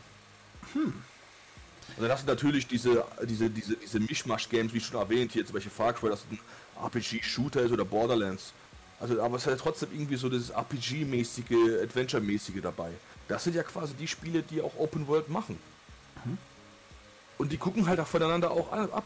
Also das ist, das, äh, man sieht das ja bei jedem Spiel davon irgendwo. Allein, allein Nintendo hat's gemacht, äh, Konami hat's gemacht, Ubisoft, Bethesda. Also deswegen so, äh, ja. Die stecken alle unter einer Decke, ich sag's dir. Ja. so, von, von der Aussage kann ich mich überhaupt nicht distanzieren. ich merk's. weil im, im Prinzip ist da auf jeden Fall was dran, weil äh, ich könnte jetzt auch nicht sagen, okay, was war jetzt genau das allererste Open-World-Spiel? Ich glaube, das ist gar nicht mehr so richtig nachvollziehbar. Gut, man könnte es natürlich nachgucken, aber ich glaube, dass ich glaube, das war auch so ein fließender Übergang. Besonders wenn es jetzt, besonders wenn die Spiele jetzt auch mit den Jahren immer größer wurden die Spielewelt war dann konnte man dementsprechend auch etwas ausführlicher machen. Wenn ich jetzt zum Beispiel Mario Odyssey nehme oder im Vergleich dazu Super Ma oder Mario, Mario 64, natürlich hast du auch erstmal so eine Art Hub, wo du hinreisen kannst. Aber Mario Odyssey hat jetzt in diesen, in diesen Planeten oder in diesen Bereichen, wo du hinreisen kannst, genau das ist, das ist ein großer Planet mit vielen Welten. Und da kannst du dann mit, dein, mit der Odyssey da hinreisen. Und trotzdem ist diese Welt in sich auch nochmal verschachtelt. Da hat zum Beispiel Mario Odyssey ist ganz toll gelöst, dass man gesagt hat, okay, wir, wir, wir tun jetzt jede einzelne Welt nochmal neu designen. Da gibt es zum Beispiel die Welt von irgendwie, das sieht so, die sieht so ein bisschen aus wie New York City. Dann die nächste sieht, ist halt so eine, so ein Land, wo das quasi, das quasi aus Essen besteht, dann das nächste ist so ein Waldlevel, das andere ist dann wieder ist dann ein Wolkenlevel, also da hat man oder dann gibt es wieder ein Wüstenlevel und da, da hat man da hat man diese einzelnen Abschnitte dieser Welt, auch wenn das jetzt kein Open World an sich ist, aber trotzdem hat man in diesem Bereich ein, ein, eine riesige Landschaft geschaffen, die man auch frei begehen kann. Also du hast eigentlich ein lineares Spiel mit, mit Open-World-Charakter. Und ich denke, so kann man Open-World-Charakteristiken dann auch wieder in wieder gut implementieren. Mhm. Weil gerade Mario Odyssey auch nicht den, den Fehler gemacht hat, das irgendwie leer zu lassen, sondern es gibt immer irgendwo Geheimnisse, wo du zum Beispiel einen Mond findest. Und das macht das Ganze ja auch wieder interessant, weil du hast trotzdem immer wieder was zu entdecken. Wie bei Ikea zum Beispiel. Da läufst du, da läufst du rein und dann, Und dann hast du irgendwie 500 Euro im Einkaufswagen und das, obwohl du eigentlich nur mal gucken wolltest. Also. Ja, weil die sind aber auch ganz, äh, ganz cool, weil die führen nicht immer so einen Weg entlang und dann bist du quasi gezwungen, irgendwas einzustecken. Mhm. Vor allem, wenn du eine Frau dabei hast, dann kannst du gar nicht machen. dann hast du erstmal verkackt, ey. Und es ist egal, ob es die eigene Mutter ist, die eigene Freundin, eine Tante, ist egal, wer dabei ist. Das ist schlimm. Ikea ist die Open World per se im Real Life. Genau. Und da fragt man sich, warum, warum man eigentlich schon wieder Teelichter gekauft hat. ja, genau. Und warum haben wir 30 Packungen Batterien? ja. ja, wegen meinem Vibrator. Der hat doch einen Akku. würdest, würdest du eigentlich Spiele, also du weißt, du kennst ja noch die ersten GTA-Spiele, ne? Also 1 ja. und 2, das war dieses Top-Down, das genau. Top-Down-Getue. Und Teil 3 war ja dann 3D. Mhm. Würdest du GTA 3 als Open-World-Spiel ansehen? Eigentlich ja schon. Es war in einer Stadt geschlossen, aber man läuft ja doch auch Open-World-technisch rum. Mhm, also. Du gehst von Mission zu Mission, du kannst du, irgendwo, du kannst viel rumfahren, wie du Bock hast, du mhm. kannst machen, was du willst quasi. Du kannst einkaufen gehen, bla bla bla. Also das ist ja schon auch so eine in sich geschlossene Open World mäßig, oder? Ich würde das tatsächlich auch, auch eher als Open World Spiel betrachten, auch wenn diese Open World nicht groß ist. Genau wie zum Beispiel San genau. Andreas, was ich zum Beispiel gespielt habe. Ja, da ist GTA Vice City würde ich auch noch dahin mhm. zählen. So. Das ist ja auch eigentlich so genau. geschlossen halt. Und, und du da, hast ja die ja. Boundary zum Beispiel mit den Brücken, dass du nicht rüberfahren kannst, weil mhm. da ist, wird gebaut oder so, weißt du, was ich meine? Mhm. Und du bist dann halt quasi nur in dieser Stadt unterwegs. Genau. Ah shit, here we go again. Ja, so ungefähr. Und dadurch, dass du die ganzen Quests, also ich weiß es halt nur von San Andreas, weil du die ganzen Quests ja erstmal suchen musst, dann hast, dann laufst du ja auch nur in dieser Overworld rum, die ja quasi in diesem Fall San Andreas ist. Mhm. Und dann musst du deine, dann musst du deine Aufträge, deine Quests, Quests dann suchen, damit du die überhaupt anfangen kannst. Und das wäre dann wieder das Äquivalent zu Zelda, Zelda, das dass der Protagonist von San Andreas da einen Auftrag hat. Der muss zum Beispiel irgendwie, keine Ahnung, ein Haus ausrauben oder es gibt zum Beispiel so ein, so ein Minispiel, wo du, auf, wo du irgendwie zum Strand fahren kannst oder gehen kannst und da musst du so eine Art Tanz machen. Wenn du das abschließt, kriegst du dann auch irgendwie wieder so ein, so ein Achievement. Und da, da, das ist dann, da kann man auch so sagen, okay, der Protagonist, der muss halt schon gucken, wo er bleibt und damit er die Welt überhaupt abschießen kann. Damit San Andreas wirklich so seine Hut ist. Jo, und es bietet ja auch noch so viel Side-Content noch per se. Du kannst, dich, genau. kannst ja Sport treiben oder dich fett fressen und solche mhm. Sachen. Du kannst mit dem Fahrrad rumfahren, du kannst Gangkriege machen. Äh, also es, du kannst Prostituiere überfahren oder auch ficken gehen, wie du Bock hast. So, also es bietet hier auch quasi eine Freiheit. Klar, auch wieder eingegrenzte Freiheit. Aber du kannst trotzdem viel machen, wo du, wo du denkst, okay, ich bin jetzt CJ und ich gehe jetzt hin und schlage den Typen auf die Fresse oder ich bin jetzt CJ, ich gehe jetzt erstmal pumpen, weil ich brauche einen größeren Bizeps so. Mhm. weißt du? Also du hast ja quasi eine freie Wahl und kannst in dieser eingeschlossenen Welt dennoch viele Sachen tun, mhm. die jetzt nicht für die Main Quest wichtig wäre. Es gibt ja auch viele. Sidequests, zum Beispiel kannst du ja auch Taxi fahren und damit Geld verdienen oder auch mit der Ambulance und sowas. Das konntest du ja damals auch schon, ich glaube, San Andreas war sogar das, was es eingeführt hat, mhm. dass du damit Sidequests machen konntest und damit Geld verdienen konntest. Mhm. ist auch lustig, im Taxi, da fährst du einfach Leute rum so. Innerhalb von einem Zeitrahmen musst du dann schaffen, da hinzukommen und so. Ich fand das immer relativ lustig, das habe ich ab und zu auch gemacht. Das ist ja komplett unnötiger Side-Content, weißt du, was ich meine? Aber kann da, man machen. Kann man machen. Da fällt mir dann natürlich wieder GTA 5 ein und das, obwohl ich das persönlich nie gespielt habe. Liegt einfach auch da. Das musst du nicht spielen. Was einfach daran liegt, weil ich keine Hardware habe, auf denen das laufen könnte. Also, es, es gibt natürlich keine Switch-Version. Ich denke, die wird es auch nicht geben. Und mein PC, der ist anscheinend dafür viel zu schwach, um das darzustellen. Deswegen, eine PS4 habe ich noch nicht. PS3 läuft ja auch. Ich habe auch keine Xbox, also. Hast du keine PS3? Nee. Ach, schade. Da, ich habe hab nur eine PS2. Ja, okay, nee, da kannst du nur die alten GTA spielen. Mhm. Bis du Teil, Teil 3, bis bei City und so. Und bei GTA Weil 4 und 5 waren ja PlayStation 3 und 5 kamen ja halt 5000 Versionen noch raus, mhm. ja. Und bei GTA 5 gibt es ja nicht umsonst die Kategorie Roleplay. Das heißt, du hast mit der Hauptquest ja eigentlich überhaupt nichts zu tun, sondern du kannst einfach dein eigenes Süppchen kochen. Ich kann mich zum Beispiel an eine Streamerin erinnern, erinnern, die hat in dem, bei GTA 5 hat die eine Krankenschwester gespielt und die war eigentlich hauptsächlich nur in ihrer Klinik. Mhm. Und dann, dann, hat sie mit den, mit den Figuren auch irgendwie über Mikrofon mit denen interagiert. Ja. Das heißt, du, du hast eigentlich kein. Du hast eigentlich keinen dieser sogenannten Hauptcharaktere gespielt, sondern du hast sozusagen selbst nochmal dein eigenes kleines GTA-Spiel gemacht, in dem du zum Beispiel einem Beruf nachgehst. Wie zum Beispiel auch Shenmue, der, der Gabelstapelfahrer ist. Oder halt, das ist eine seiner Aufgaben. Und da ist natürlich die Frage, wozu nutzt du dann die Open World? Und inwieweit habe ich die Freiheit, das, die, das Spiel auch so zu gestalten? Und GTA 5 gibt genau das dem Spieler in die Hand. Du kannst zum Beispiel Trevor spielen. Das ist, glaube ich, dieser fette Hässliche da.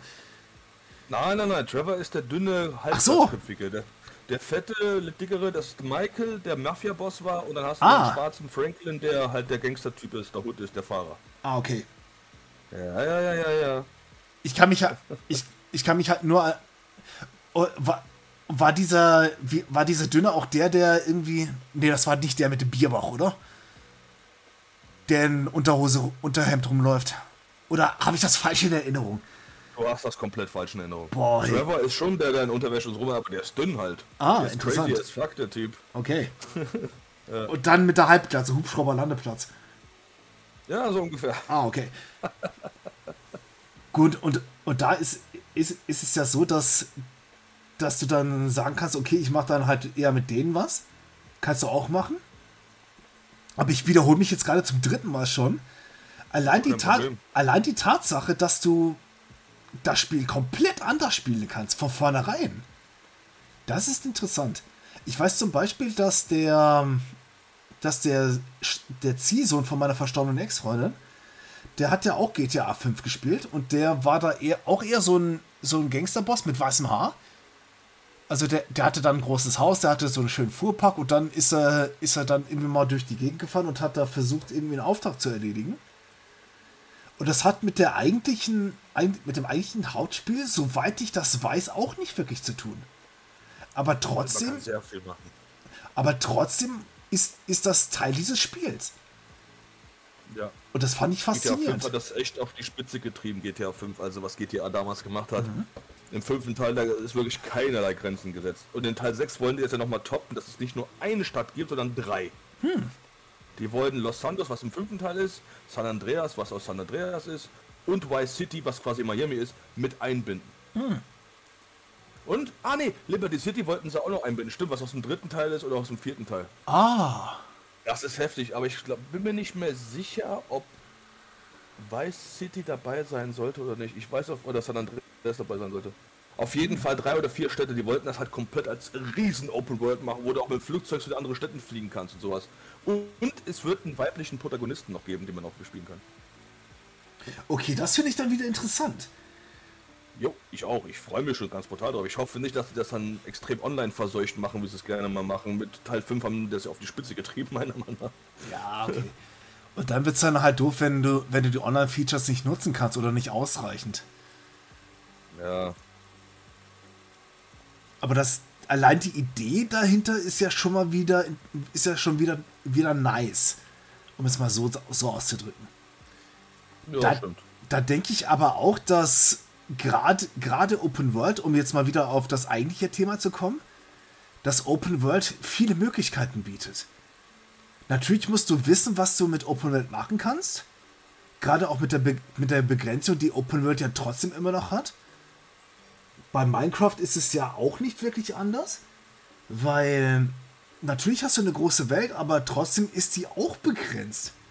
Auch wenn du das jetzt eigentlich so gar nicht gar nicht irgendwie mitbekommst, weil als, bis ans Ende der Welt kommst du eigentlich gar nicht. Also nicht, dass ich wüsste. Aber trotzdem ist, ist es so, dass du gehst in irgendeine Richtung und du und du findest immer neue Biome oder andere Strukturen oder kannst dann sagen, okay, ich kann hier und da nochmal was abbauen. Da fällt mir ein, dass ich mal Minecraft wieder zocken sollte.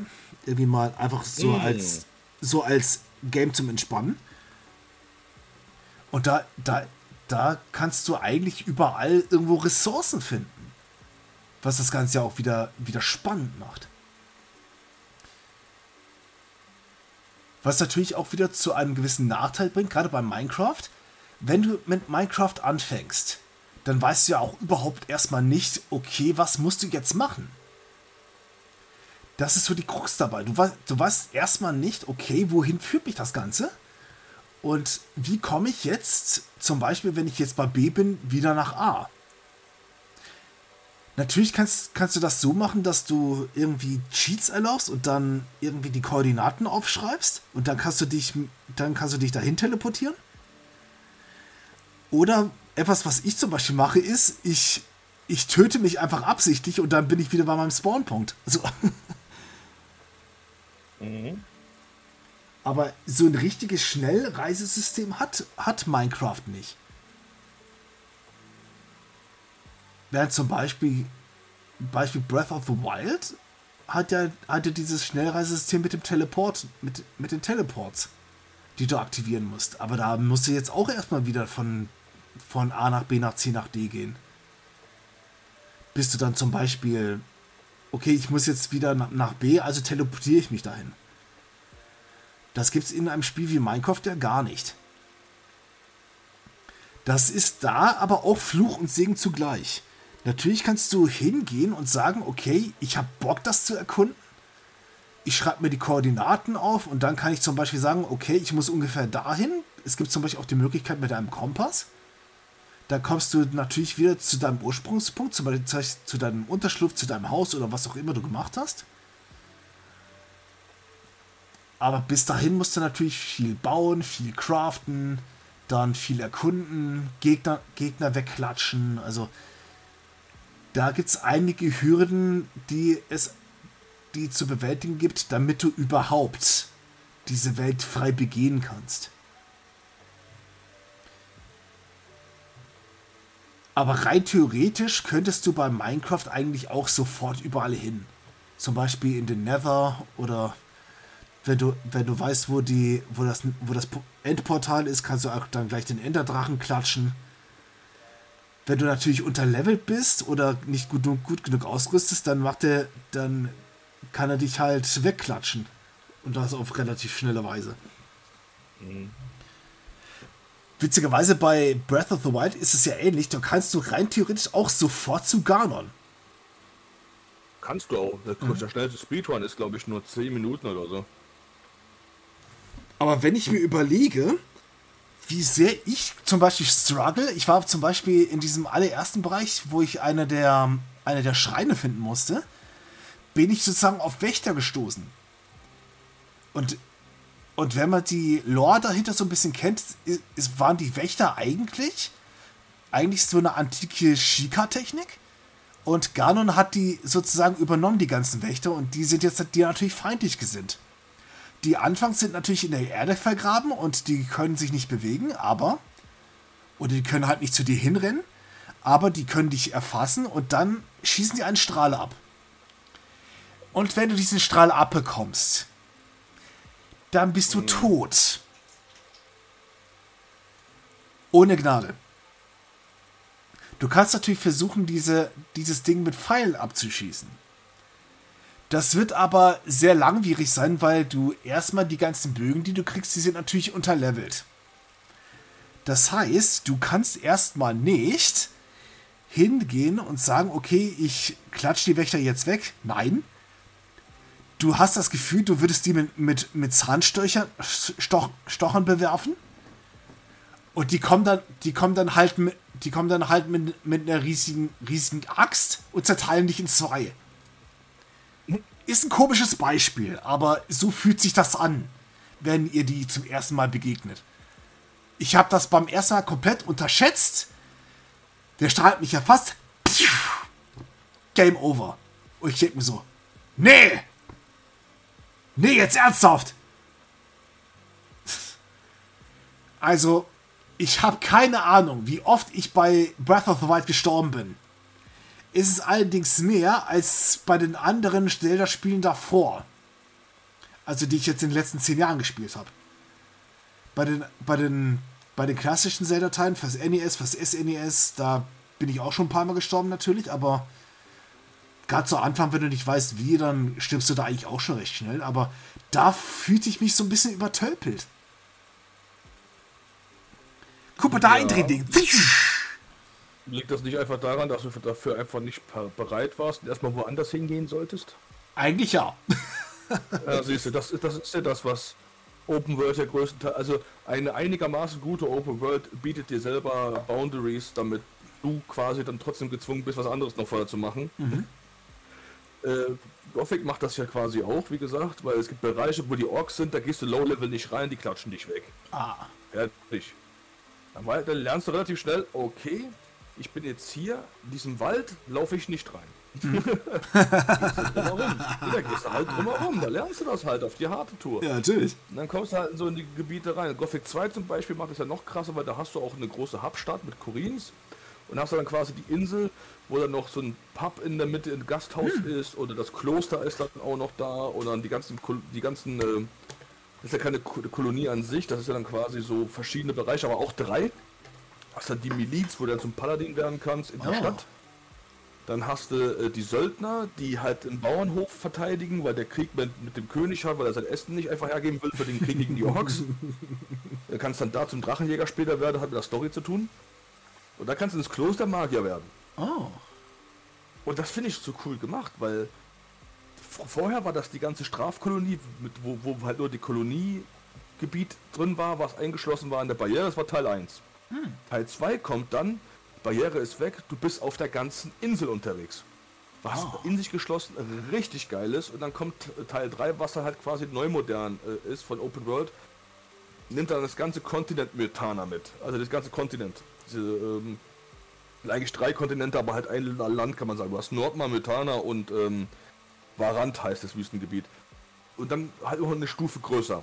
Das ist aber dann quasi wieder Neuzeit Open World ein bisschen mehr aufgebaut, weil äh, das ist extrem riesig. Deswegen gibt es auch Teleportsteine, die du finden kannst.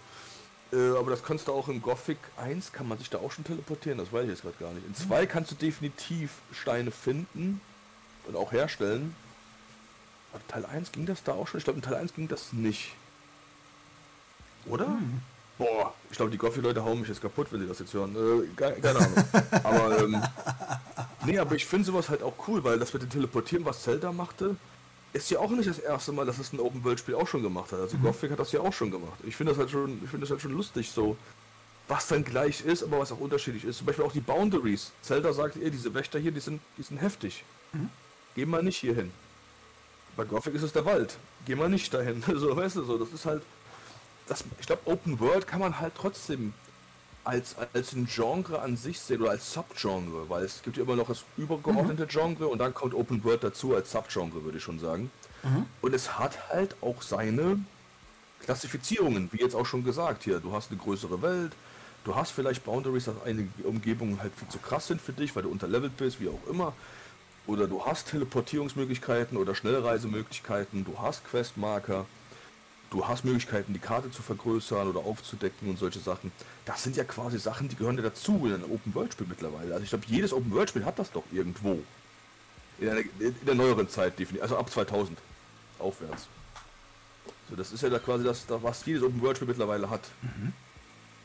Das finde ich schon ziemlich krass, dass, dass sich das so krass äh, äh hochmanövriert hat als, als ein Subgenre. Es ist mhm. quasi ein, ein, Genre für sich selber geworden, dieses Open World. Ja, sehe ich auch. Bes besonders, weil es ja schon, sch schon die eine oder andere Blaupause hat. Also du hast ja ein paar, paar Spiele, die... Nehmen, nehmen wir mal Gothic mit rein, die ja mhm. schon vorgegeben hat, okay, wie sieht denn jetzt eine Open World aus? Und da, da gibt es natürlich dann so Spiele wie Witcher oder eben Breath of the Wild, die diese Blaupausen nehmen und daran, damit auch schon wieder was anfangen. Oder, oder eben eine Assassin's Creed Black Flag. Was allein von der Idee her auch schon sehr geil klingt, dass ich es eigentlich mal spielen müsste. Das ist so, ein sehr gutes Spiel. Und da, da denke ich, denk, denk ich mir dann halt auch, wo wir dann auch wieder bei diesem Punkt wären, man kann Open World gut und man kann Open World schlecht machen. Definitiv. Und ich, ich glaube, dass jeder Entwickler auch da mit, der, mit den Möglichkeiten des Open World, sofern das implementiert wird, auch noch lernen kann. Ich merke zum, Be merk zum Beispiel, dass ich zum einen Open World eigentlich schon ganz schön finde. Allein der Tatsache, dass, dass ich das erkunden kann, haupt besonders wenn ich weiß, wo ich hin muss. Also gerade für die Hauptquests. Auf der anderen Seite habe ich jetzt gerade durch, gerade wenn ich jetzt wieder zurück zu meinen Retro-Spielen komme, merke ich halt auch, dass lineares Gameplay mir aber auch eher auch zusagt.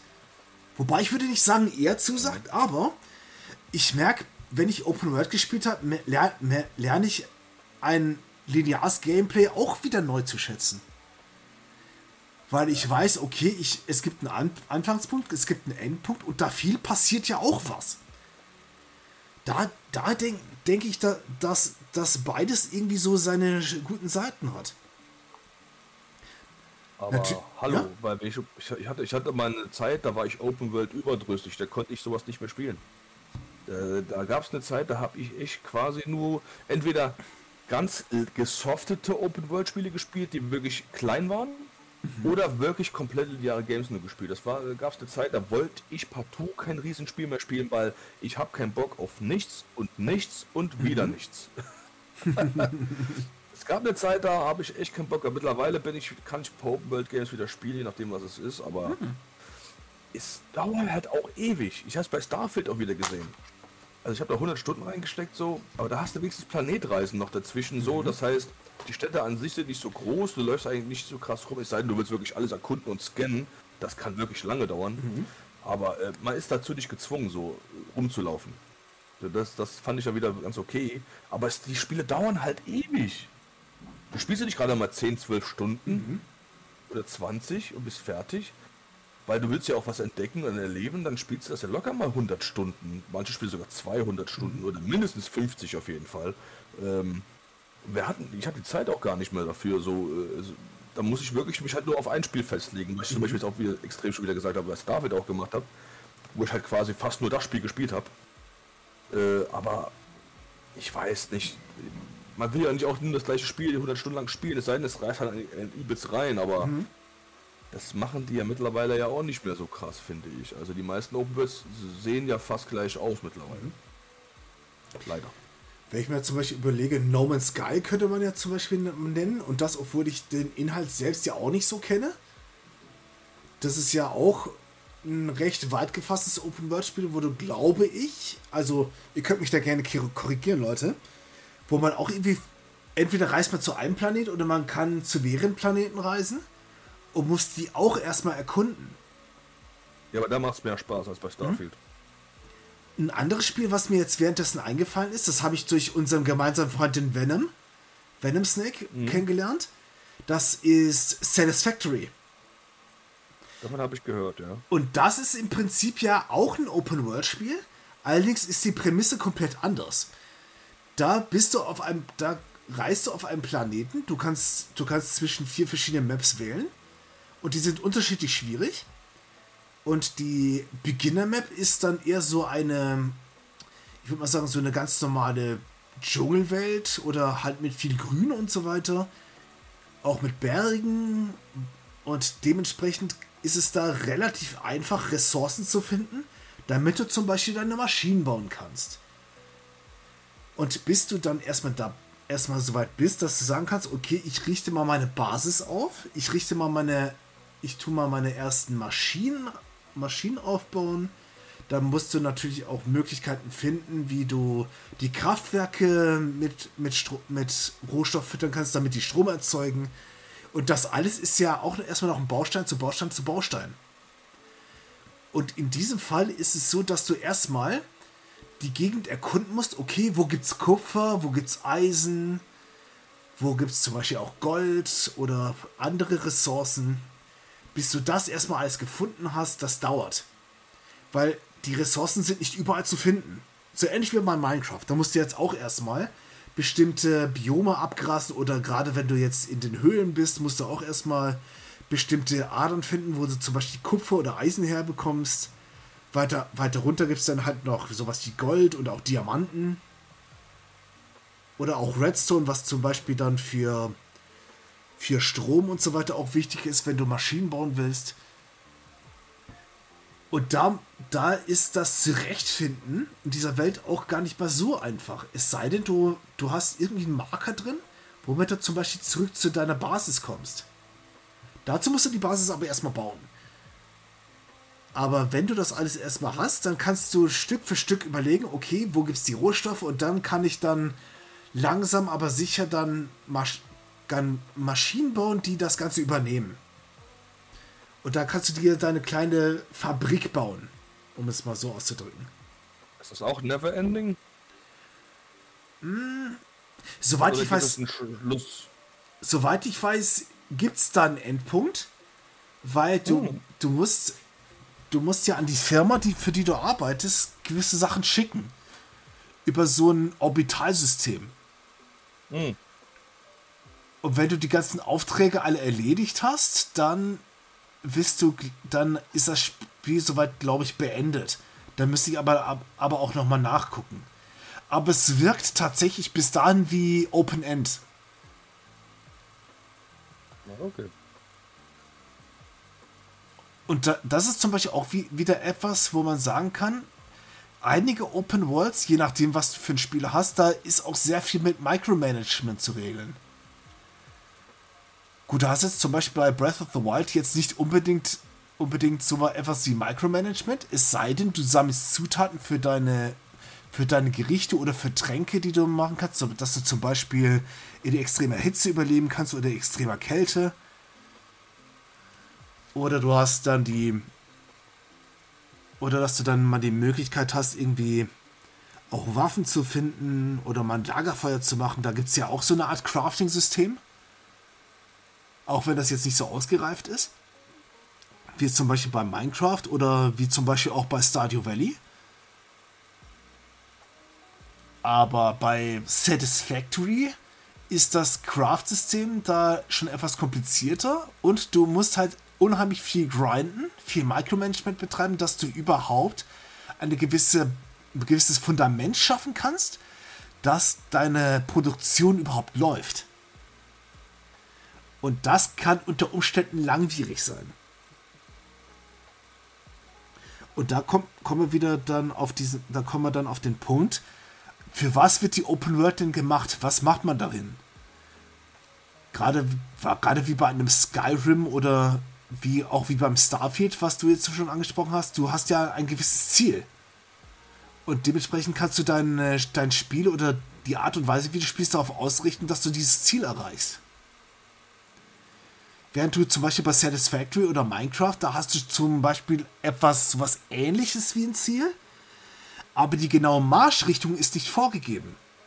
Oder ist es nicht sofort klar, gerade für, für Anfänger? Das ist zum Beispiel auch bei Ark Survival Involved nicht unbedingt ganz klar. Was du genau machen musst. Du wirst erstmal reingeschmissen und dann, jo, mach mal. Also so, so empfand ich immer, immer das mit diesen, mit den Spielen, die ich da gespielt habe.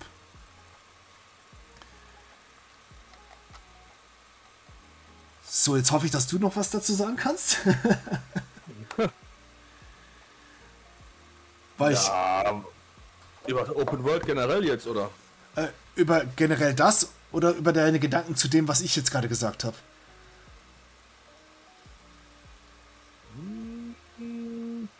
Also was mir halt auch mal auffällt, deswegen, du hast gerade über Satisfactory geredet. Mhm. Das ist ja auch eher so ein Indie-Titel, ne? Ja. Ähm, mir kommt es gerade. Kennst du Outer Wilds?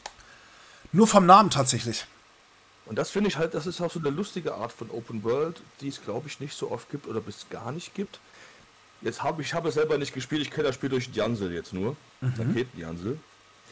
Und du hast anscheinend nur eine gewisse Anzahl Sekunden oder Minuten, ich bin mir nicht sicher, zu erkunden in den Planeten, die du da hast, in diesem Galaxie, und herauszufinden, warum die implodiert, die Galaxie. Aha. Äh, das macht dir halt immer nach einer gewissen Art von Minuten. Aber du hast, du, was du dann erhältst, ist wie so ein Roguelike. Du erhältst dann trotzdem Wissen darüber, was du selber gesehen hast. Das weißt du ja als Spieler. Und dann musst du halt dann wieder die anderen Planeten durchgucken. Das ist auch so eine. Und das finde ich ja wieder so, so eine. so lustig. Also du hast Zeitbegrenzung und, du, und musst herausfinden und so ein Geheimnis lösen. Aber in, in, innerhalb von Zeitrahmen und du bist der Einzige nur als Spieler, weißt Bescheid, okay, auf diesem Planeten gab es das hier und das hier. Und dann wirst du halt irgendwann, kennst du halt alle Planeten, wie das alles zusammenfügen muss, um das Mysterium zu lösen. Mhm. Und äh, das finde ich, das ist halt eine neue Idee, was Open World angeht, weil du hast verschiedene Planeten, die du, die du halt erkundest. Klar, es gibt nicht so Action-Gameplay so per se, es ist eher so ein Erkundungsspiel, aber es gibt so ein paar Passagen davon, die so ein bisschen finsterer sind oder auch ein bisschen äh, gefährlicher werden mhm. können.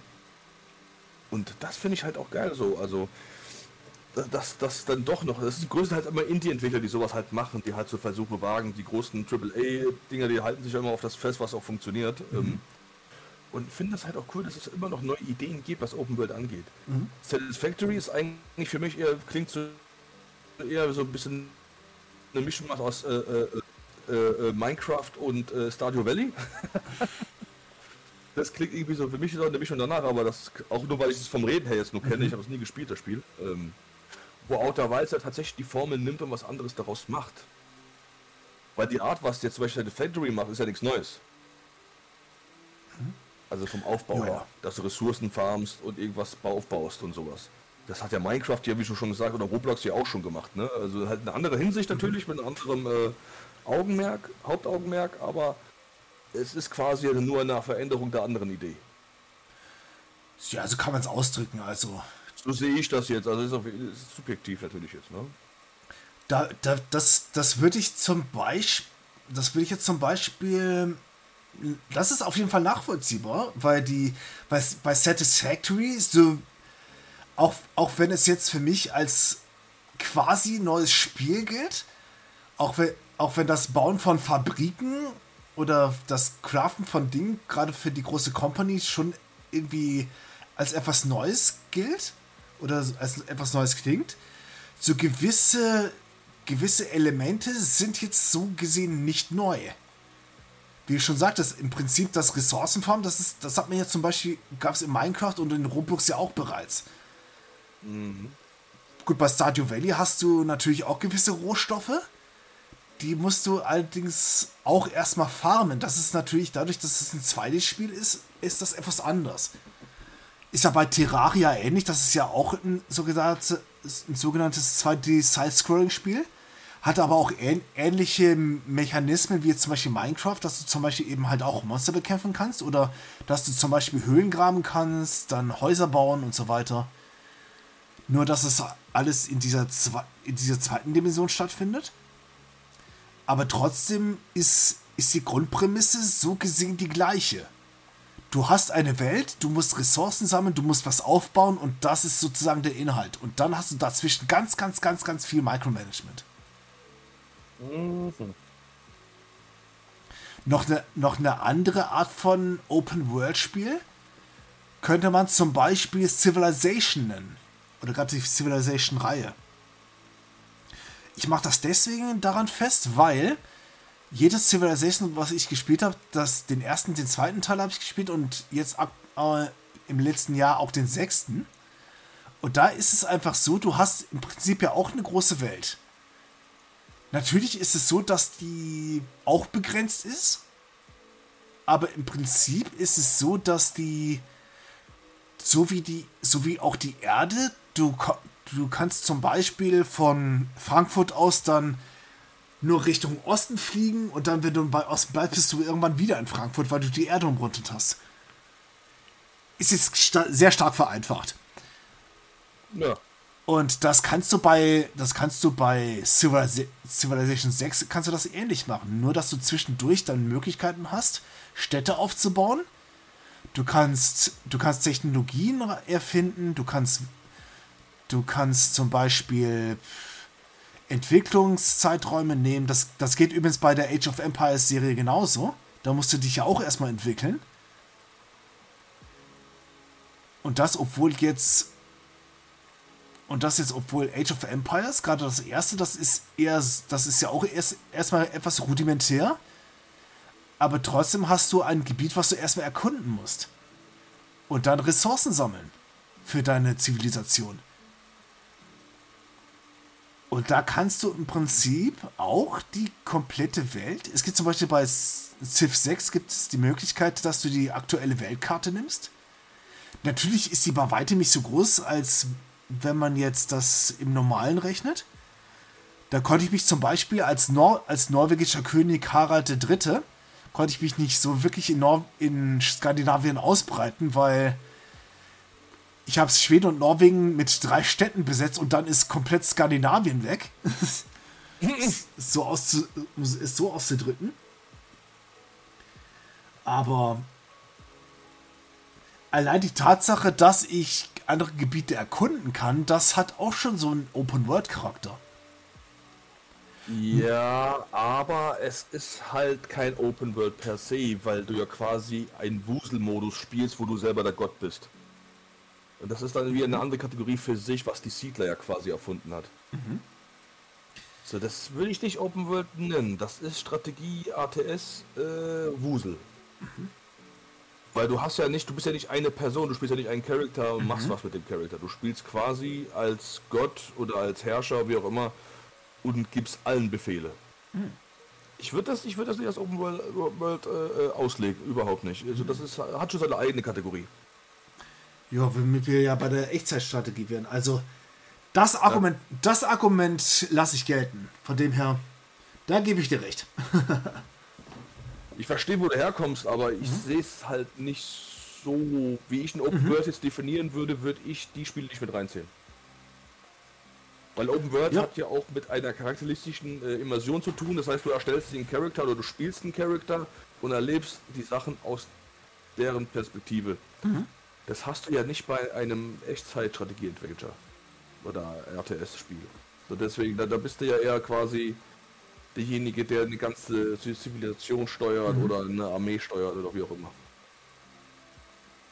Genauso ähnlich wie bei Command Conquer, das ist ja im Prinzip ja auch nur auch kein richtiges Open World. Nee, nee, das ist auch echt so, Strategie halt im Krieg. So, sondern du hast ja, du hast ja im Prinzip bei Command Conquer so einzelne Geplänkel. Und die, und die Karte dieser Geplänkel, die ist ja auch eingegrenzt.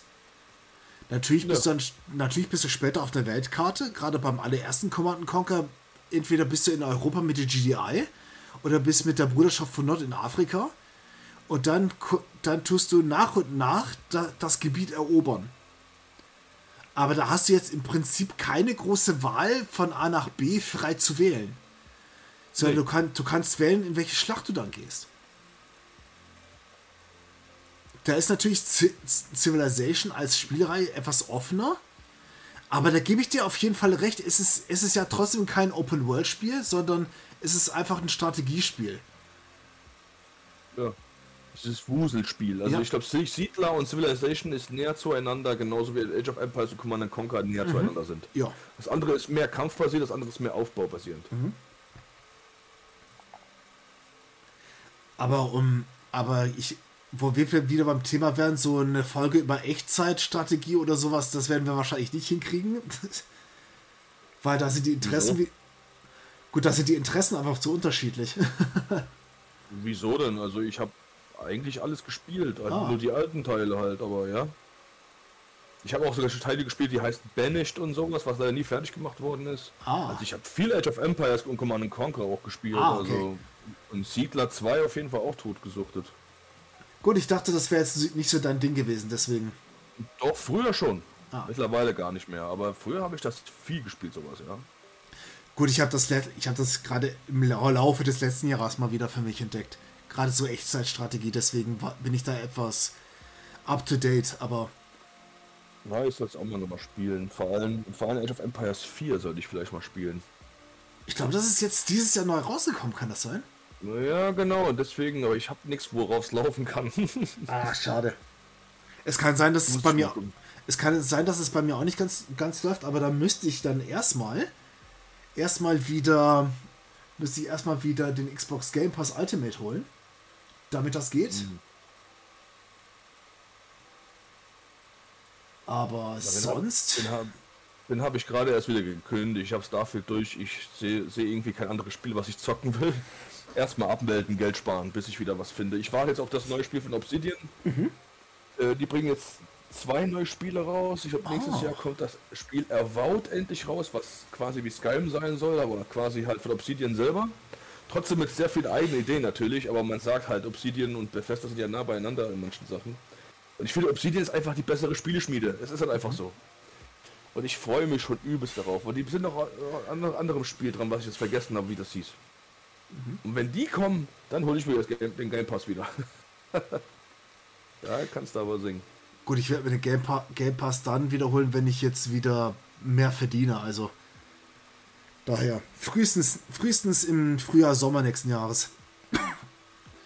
Ja. Falls, ich bis, falls ich bis dahin überhaupt Zeit habe zum Zocken. Gut, im, am Wochenende vielleicht, ja. Deswegen. Boah, stimmt, es kommt ja noch die Outer Worlds 2 ja noch raus. Ja, ich wusste mal, allein, die, das war das zweite Spiel anscheinend. Allein diese zwei Spiele, also Avowed und Worlds 2. Ich hab Outer Worlds 1, hast du ja gesehen, im Stream habe ich ja damals gestreamt, platiniert und alles. Also das Stimmt. Spiel ist halt mega geil, da freue ich mich schon übelst drauf, ey. Ich hoffe, es wird einfach größer. Ich brauche mehr größer. Und ich hoffe, die haben aus ihren Fehlern gelernt, Obsidian. Bitte, bitte, bitte besseres Endgame. Outer Worlds 1 war so geil, das Endgame war scheiße, weil da gab es nichts zu tun. ah, Das juckt dir wahrscheinlich überhaupt nicht, dass ich das jetzt gesagt habe. Aber ist okay. äh, ich habe jetzt gerade was getrunken, weil ich meinen Schluck auflösen wollte. Aber das finde ich das. Ja. Da finde ich das wieder schade, dass das, End, dass das Endgame so, so kacke war. Und das, obwohl, Ja.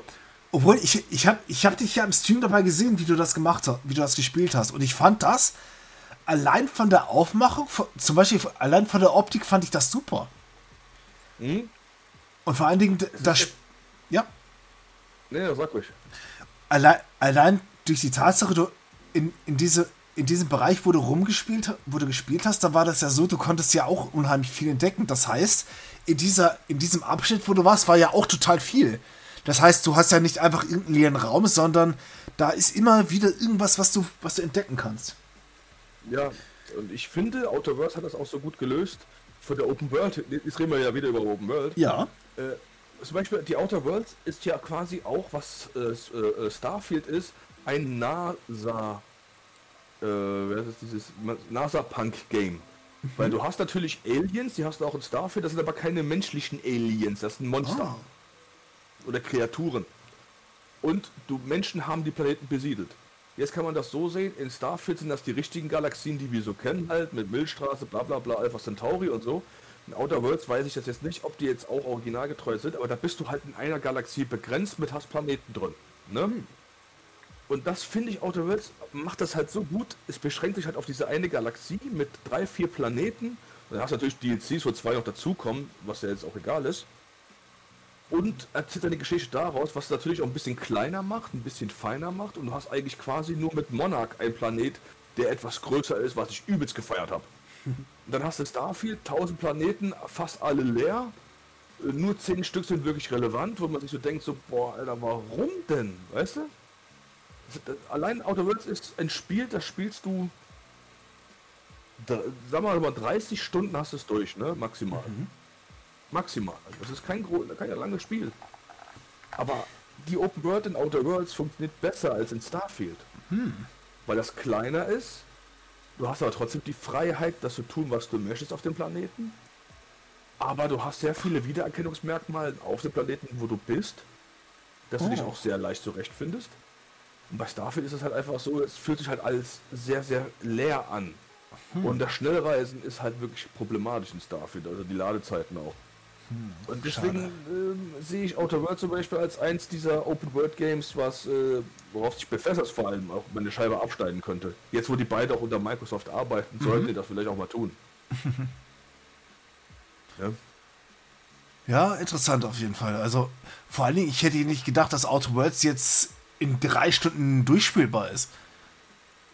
Weil für mich, für mich sah die Welt halt auch so groß aus. Ich habe 30 Stunden gesagt, nicht drei Stunden. Ach, dann habe ich es dann ich's falsch verstanden. Du kannst, du kannst das Spiel Speedrun innerhalb von zwei Stunden, äh, habe ich ja auch gemacht im Stream, um diese Hardcore-Trophäe zu kriegen, um einen Platin zu holen. Äh, aber ähm, nee, nee, 30 Stunden, das ist schon, das ist schon RPG. Also Ah. da muss es schon. Also 30 Stunden, das ist aber kein von diesen extrem großen, exzessiven RPGs. Also das ist ja so ein kleines, feines. Also damals, als das Spiel rauskam, das war ja unter Take-Twos äh, äh, Indie, Indie äh, Publisher Label, äh, Private Division, die das rausgegeben haben. Hm. Das war quasi so Underground-mäßig rausgereleased worden, so. Deswegen hat das auch kaum, kaum einer gekannt, dass das überhaupt Ah, rauskam, 2019. verstehe. Die Leute dachten so, hä, was ist das denn? Und ich kam erst viel später darauf, weil ich dachte, hey, Obsidian, RPG, Space, ja, das muss ich doch spielen. So. Du, da habe ich es ja am PC gespielt letztes Jahr im Februar und dann halt später auf der PS4 halt 100% äh, äh, alle Achievements geholt. Und ich habe das Spiel quasi dreimal durchgespielt letztes Jahr alleine und ich muss ganz ehrlich sagen, also äh, Leute, wenn ihr, wenn ihr sowas mögt wie Mass Effect oder jetzt auch Starfield gespielt habt oder, oder Star Wars, Knights of the Old Republic und sowas, klar ist anderes Gameplay, es ist halt eher shootermäßig oder wenn ihr Fallout mögt, auch New Vegas, guckt euch Outer Worlds mal an. Also das Spiel ist echt nicht schlecht. Das, das einzige Kritikkriterium, was ich habe, Kritik, die ich habe, ist halt dieses Endgame. Du hast ja dann deine Follower, mit denen du Quests machen kannst, die auch ziemlich geil sind. Und dann hast du halt Tartarus, den letzten Planeten, wo du halt quasi, das ist halt quasi ähm, äh, Way of No Return, wenn du hingehst. Aber da gibt es auch nichts mehr zu tun. Oh. Es wäre halt cool, wenn es halt noch so einen Planeten geben würde oder irgendwie sowas, wo halt noch so eine krasse, was weiß ich, Mercenary Quest vielleicht noch existieren würde oder äh, äh, irgendwie so eine Hunting Quest oder so, keine Ahnung, irgendwie sowas. Da Mhm. Würde auf jeden schon, Fall Sinn das- ergeben. Ja, wäre halt cool gewesen. Ich hoffe, der zweite Teil macht das dann auch. Wir sind gespannt, auf jeden Fall. Definitiv. Da haben wir gerade nochmal den Bogen bekommen, nochmal zur, äh, zur Open World, das wo wir gerade so überredet haben. Ja, siehst du Leute, wir sind, wir sind hier, wir sind kongenial. Ja. Kongenial. Und schwafen ganz gerne mal ab. oh, aber das gehört doch dazu, das gehört doch dazu. Heute ganz chillig. D deswegen, ich, ich denke halt auch, also das ist jetzt so meine Prognose oder auch meine Hoffnung darin, dass die Entwickler, egal, egal welche, ob das jetzt AAA-Studios sind oder Indies oder alles dazwischen, da, dass es, dass man aus diesem Open-World-Rezept dann nochmal mehr rausholen kann. Weil, weil wenn es, wenn es darum geht, dass man Ideen entwickelt, okay, was, was packen wir alles da rein? Oder wie können wir die Leute bei der Stange halten, dass sie zum Beispiel, wie jetzt bei, Out, bei Outer Worlds, einfach mal 30 Stunden da reinballern und dass es immer noch sich so anfühlt, als ob man vor allem, dass man immer Content, Content, Content hat. Und das ist auch wieder eine Kunst. Und ich glaube auch, dass die Kunst, dass jeder diese, die, jeder Entwickler, dass der diese Kunst beherrschen kann und oder auch erlernen und dann perfektionieren. Sodass das geile Spiele gibt. Ja, deswegen sagt Im Gegensatz auch- zu Gollum. Ja, ja, zum Beispiel, aber deswegen sagt man ja auch zum Beispiel, jeder, jeder Entwickler hat ja seine Handschrift. Zum Beispiel, man weiß, ein Bethesda-RPG ist ein Bethesda-RPG, weil man sieht, dass man merkt das. Genau. Obsidian würde ich auch sagen, man merkt, dass es ein Obsidian-Spiel ist, weil jeder hat so seinen eigenen Fokus auf die Dinge so. Äh, Auch grafisch und sowas oder auch Element, Spieleelemente und sowas. Jeder hat seine eigene Handschrift, auch, auch, oder auch Rockstar mit GTA, man merkt das halt auch, ne? Also, oder wenn man jetzt CD Projekt Red sieht äh, mit ähm, Witcher oder auch mit Cyberpunk, was mittlerweile ein großartiges Spiel sein soll, endlich mal, es ist das geworden, was sie eigentlich vor, vor drei Jahren machen wollten. ja, aber weißt du, aber da merkt man auch die Handschrift. Ich habe das Spiel noch nicht gespielt, aber was ich gesehen habe, so, da merkt man sofort, ja, das ist, das ist ein CD Red Project Game. Also, also das finde ich ja schon toll. Und Nintendo macht das ja auch mit Zelda. Man merkt ja auch, das ist Nintendo. Äh, aber ich finde es halt auch cool, dass sie da so eine eigene Handsch äh, Handschrift hat. Aber das Problem ist halt oft, viele davon wollen sich halt auch nicht weiterentwickeln. Bei Bethesda hat man das richtig krass gemerkt. Zum Beispiel. Die haben quasi gesagt, nee, unser Rezept funktioniert immer. Nein, Leute, nur weil Skyrim gut geboomt hat oder auch Fallout 3, weil es damals nichts anderes gab, heißt das nicht, dass dieses Rezept die ganze Zeit so verkauft werden kann. Die haben es halt einfach noch nicht geschnallt. Und Obsidian zum Beispiel, das merkt man halt bei deren Games halt, die haben halt viele Sachen versucht. Open World, Action Games, so alles mögliche so gemischt. Äh, Und da merkt man auch, die wollen halt nur mehr noch machen, als nur das, was die die ganze Zeit gemacht haben. Und deswegen würde ich ein Entwicklerstudio wie Obsidian eher eine Lizenz zu einem Game geben, als jetzt ein Bethesda-Studio. Weil ich weiß, Obsidian würde viel mehr Liebe da reinstecken und neue Ideen, auch wenn es ein Open World ist, weil Obsidian Open World Game ist doch immer relativ unterschiedlich. Also ein Fallout New Vegas ist jetzt kein Outer Worlds, äh, Outer Worlds zum Beispiel. Es hat Similaritäten, aber es ist jetzt nicht, wo ich sagen würde, das ist jetzt zum Beispiel äh, Fallout New Vegas in Space. Wo ich bei Starfield sage, das ist Fallout 4 in Space. Verstehst du, wo ich hin will? Ah, Ich denke schon. Ja, gut. weil auf, auf der einen Seite, ich, ich denke, dass die, natürlich die Handschrift, die ist unverkennbar, aber mhm. wenn du jetzt, wenn du jetzt irgendwie, irgendwie was hast, okay, ich habe deine Formel, ich mache das jetzt so, und wie du schon sagtest, da gehe ich auch mit dir konform, gerade diese Weiterentwicklung ist nicht da. Ja. Wenn, jetzt, wenn man jetzt zum Beispiel sieht, okay, da, das Spiel ist jetzt Fallout 4 in Space, Jetzt ist natürlich die Frage, ist Fallout 4 jetzt ein gutes Spiel? Falls nicht, warum soll man das jetzt auch im Weltall machen? Um das jetzt mal so anzusch um das jetzt mal so als Argument da reinzubringen. Ja. Da ist natürlich jetzt wieder die Frage, ist, das, ist die Grundidee noch gut genug, dass das wirklich bei allen Spielen funktioniert? Oder ob man sagt, okay, wir probieren jetzt, wir haben zwar zum einen die Handschrift und zum anderen wir probieren doch noch was Neues, um da, um da mal, mal wieder neue Ideen oder auch ein neues Spielkonzept da reinzubringen. Damit sich das auch mal wie ein anderes Spiel anfühlt. Dass es zum Beispiel einfach heißt, so, okay, das ist Starfield das, und nicht irgendwie Fallout 4 im, im Weltall. So, als Beispiel. Ja, man merkt halt, einfach, dass. Also, Todd Howard ist ja ein Schwätzer, ne? Das mhm. wissen wir ja alle. Der verspricht Dinge, die macht er halt nicht. Und ich glaube, es ist einfach nur, um zu kaschieren, dass Bethesda sich einfach nicht weiterentwickelt. Hm. Die machen eine komplett neue IP. Und machen trotzdem fast nichts Neues daraus. Das ist einfach schade, das ist hm. Potenzialverschwendung. Ja. Das weil, ist halt schon. Starfield ist kein schlechtes Spiel, ist kein schlechtes Spiel, aber es wird niemals einen Impact haben, wie Skyrim damals hatte. Mhm. Starfield ist nicht schlecht, aber es ist halt einfach auch kein, kein gutes Spiel. Es ist so, eine mediocre 6 maximal, wenn man es gut meint, eine 7 mhm. von 10. Ich bin so 6,5. Hm. Das habe ich trotzdem irgendwie noch in der Stange gehalten, aber auch weil ich diese Art von Spiel schon mag, ne? Weil ich habe ja die ganzen Scheile alle gespielt von denen. Dass man, man bekommt auch das, was Befester halt, für was man Befester kennt, das bekommst du halt auch. Mhm. So, das ist halt, das ist halt Standardware ja. von Befester. Plus, dass du halt ein paar Dogfights noch dazu hast, was die quasi fast 1 zu 1 für Elite Dangerous geklaut haben. no joke, es ist fast das gleiche Prinzip, nur ein bisschen verdummt. Elite Dangerous ist ein bisschen mehr taktischer. Mhm. So deswegen, das habe ich sofort gemerkt beim, beim Gameplay so. Das, also mir konnten die ja nichts vormachen. Ihr Dreckigen. Erstmal geklaut ein bisschen. Aber gut, wenn man klaut, dann weiß man auch, dass, dass das Original auch gut war, ne? Also wie man so schön sagt. So ja ich finde es halt schade, dass man halt neue IP rausbringt und dann quasi nichts Neues draus macht. Das finde halt. Schade. Ja, da könnte man schon sagen, das ist irgendwo wieder eine Faulheit. Es ist eine Faulheit, ja. Oder die wissen es vielleicht auch nicht besser, ich habe keine Ahnung. Das kann natürlich auch sein, aber es klingt für uns jetzt in unserer Warte oder in unserer Perspektive einfach eher faul.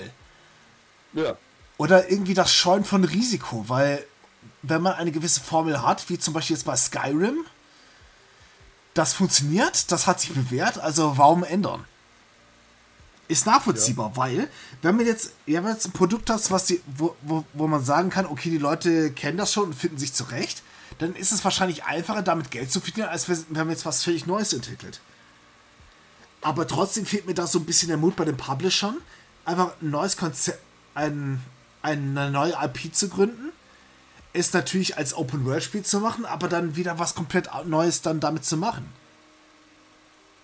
Das ist ja wieder diese Schablone, die Open World ja, wie wir ja rausgefunden haben in den letzten eine, ein, eineinhalb Stunden, ist es ja eine Schablone, die, die ja, die man, die man ja nehmen kann. Mhm. Und aus der kann man dann alles füllen. Du kannst zum ja. Beispiel einen Kreis malen und dann tust du dann irgendwie so tust du zum Beispiel eine Zeichnung drauf machen, dann sieht das auch so aus wie eine Pizza. Oder du nimmst einen Kreis, oder du nimmst denselben Kreis und machst da andere Symbole drauf, dann sieht das aus wie, eine, wie ein Globus. Zum Beispiel. Und ja. das ist ja also die. Ja, ja. auch so schade, die hätten auch gleich einen Fallout 5 rausbringen können. So. Ja. Also, ja. Wäre ja auch naheliegend. Dann ist natürlich die Frage, ob, ob Fallout 5 dann, dann jetzt auch in, in, in Anführungsstrichen gesehen dann jetzt auch ein Erfolg wäre, wenn das jetzt eigentlich nicht so viel anders ist wie Fallout 4. Um das jetzt mal so Gute dahin zu stellen. Gute Frage. Und Fallout ja. 5 ist ja mittlerweile auch confirmed. Also, ja, es, Ach, das ist angekündigt, okay. Ja, ja, es ist confirmed, weil das kommt 50 Jahre, wer weiß das schon. Aber äh, Ich finde es halt schade. Hm. Das, Bethesda kann man eigentlich quasi mittlerweile so ein bisschen in die Tonne klopfen, finde ich. Hm. Ja, das ist halt ein bisschen schade. Und das, obwohl Bethesda ein, schon viele gute IPs hat. Ja, ja. Wenn ich mir zum Beispiel überlege, Bethesda hat ja, hat ja mittlerweile die, die, auch die ganzen Doom-Sachen und hat damit ja eigentlich auch viel, viel gemacht. Gut, jetzt soll, glaube ich, nächstes oder übernächstes Jahr ein neues Doom kommen, das irgendwie Year Zero oder so heißt wenn ich, das, das habe ich von irgendeinem YouTuber, ich weiß aber nicht mehr, nicht mehr genau, wer das nochmal war. Aber der sagte auch, es kommt dann irgendwie in den nächsten ein, zwei Jahren ein neues Doom. Jetzt ist natürlich die Frage, ob das jetzt, ob das jetzt ein Abklatsch von Doom Eternal ist oder ob jetzt It Software da jetzt nochmal was Neues reinballert. Oder neue Ideen reinballert. Und das, ja, das ist ja. aber auch klar, Entschuldigung, das ist aber auch ein kleiner Unterschied, äh, ob Bethesda als Publisher agiert oder als Entwickler. Mhm. Als Publisher ist Bethesda super, weil die Entwicklerstudios, die die gekauft haben, sind hier auch gut. Mhm. Software oder auch Arcane Studios und sowas. Aber das, was die selber machen als Bethesda Softworks, ist halt Bullshit. Mhm. Und das, ist halt, und das ist dann halt schade, weil ich glaube, ich glaube, Bethesda hätte ja die Möglichkeiten, ja auch wirklich gute Spiele zu machen. Das, das, das haben die auch bewiesen. Also das ist, das ist ja nichts, wo wir jetzt sagen könnten, so, oh, hätte, würde und so weiter. Aber es gibt ja bereits Spiele von Bethesda, die gut sind. Auch in Open World. Ja, ja.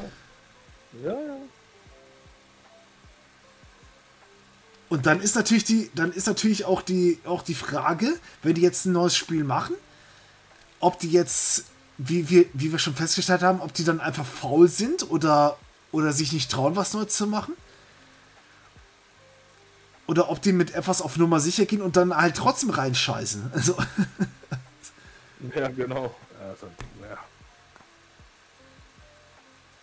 Und ich glaube, ja, ich glaube auch, um wieder auf Open World zurückzukommen, ich glaube, ich glaube auch, dass Open World immer ein Thema sein wird. Auch wenn das jetzt aktuell vielleicht im Hype ist oder oder schon, schon mal einmal einen Hype hat oder, oder wieder, wie auch immer man das, wie man, wie auch immer man das sehen möchte. Hatte schon eine Renaissance gehabt. Und ich, ich denke einfach, dass mit, wir sind mit Open World einfach nicht durch. Ganz einfach. Und nee, das bleibt auf jeden Fall. Das bleibt da. Und ich bin jetzt einfach nur gespannt, was macht man aus diesen ganzen Ideen mit, mit den aus der Lab. Ach, Worte. Worte, wo finde ich sie? Ach, im Duden. So. Da, dass man mit Open World einfach, einfach, einfach jetzt als Standard dann wieder neue Sachen schaffen kann. Und ich, ich glaube auch, dass, dass wir in Zukunft viele gute Open World Spiele auch sehen werden. Vielleicht von Indie-Entwicklern, vielleicht von AAA-Firmen oder von anderen AA oder anderen Developern, die jetzt die jetzt was machen unter, unter der Schirmherrschaft eines großen Publishers. Wir werden es erleben. Oder was meinst du? Jo, denke ich auch. Und meine andere Frage: Haben wir genug zu diesem Thema gesagt? Ja, ich denke ich denke schon.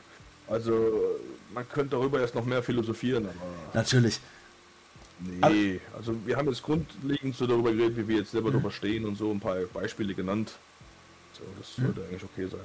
Gut, meine Frage war auch, de auch deswegen, weil ich, ich persönlich merke gerade, dass wir uns so ein bisschen im Kreis drehen. Also. Ja, ja, äh, sind wir auch gerade dabei. Ja. Machen wir den Kreis jetzt mal fix und mhm. äh, alles gut. Super.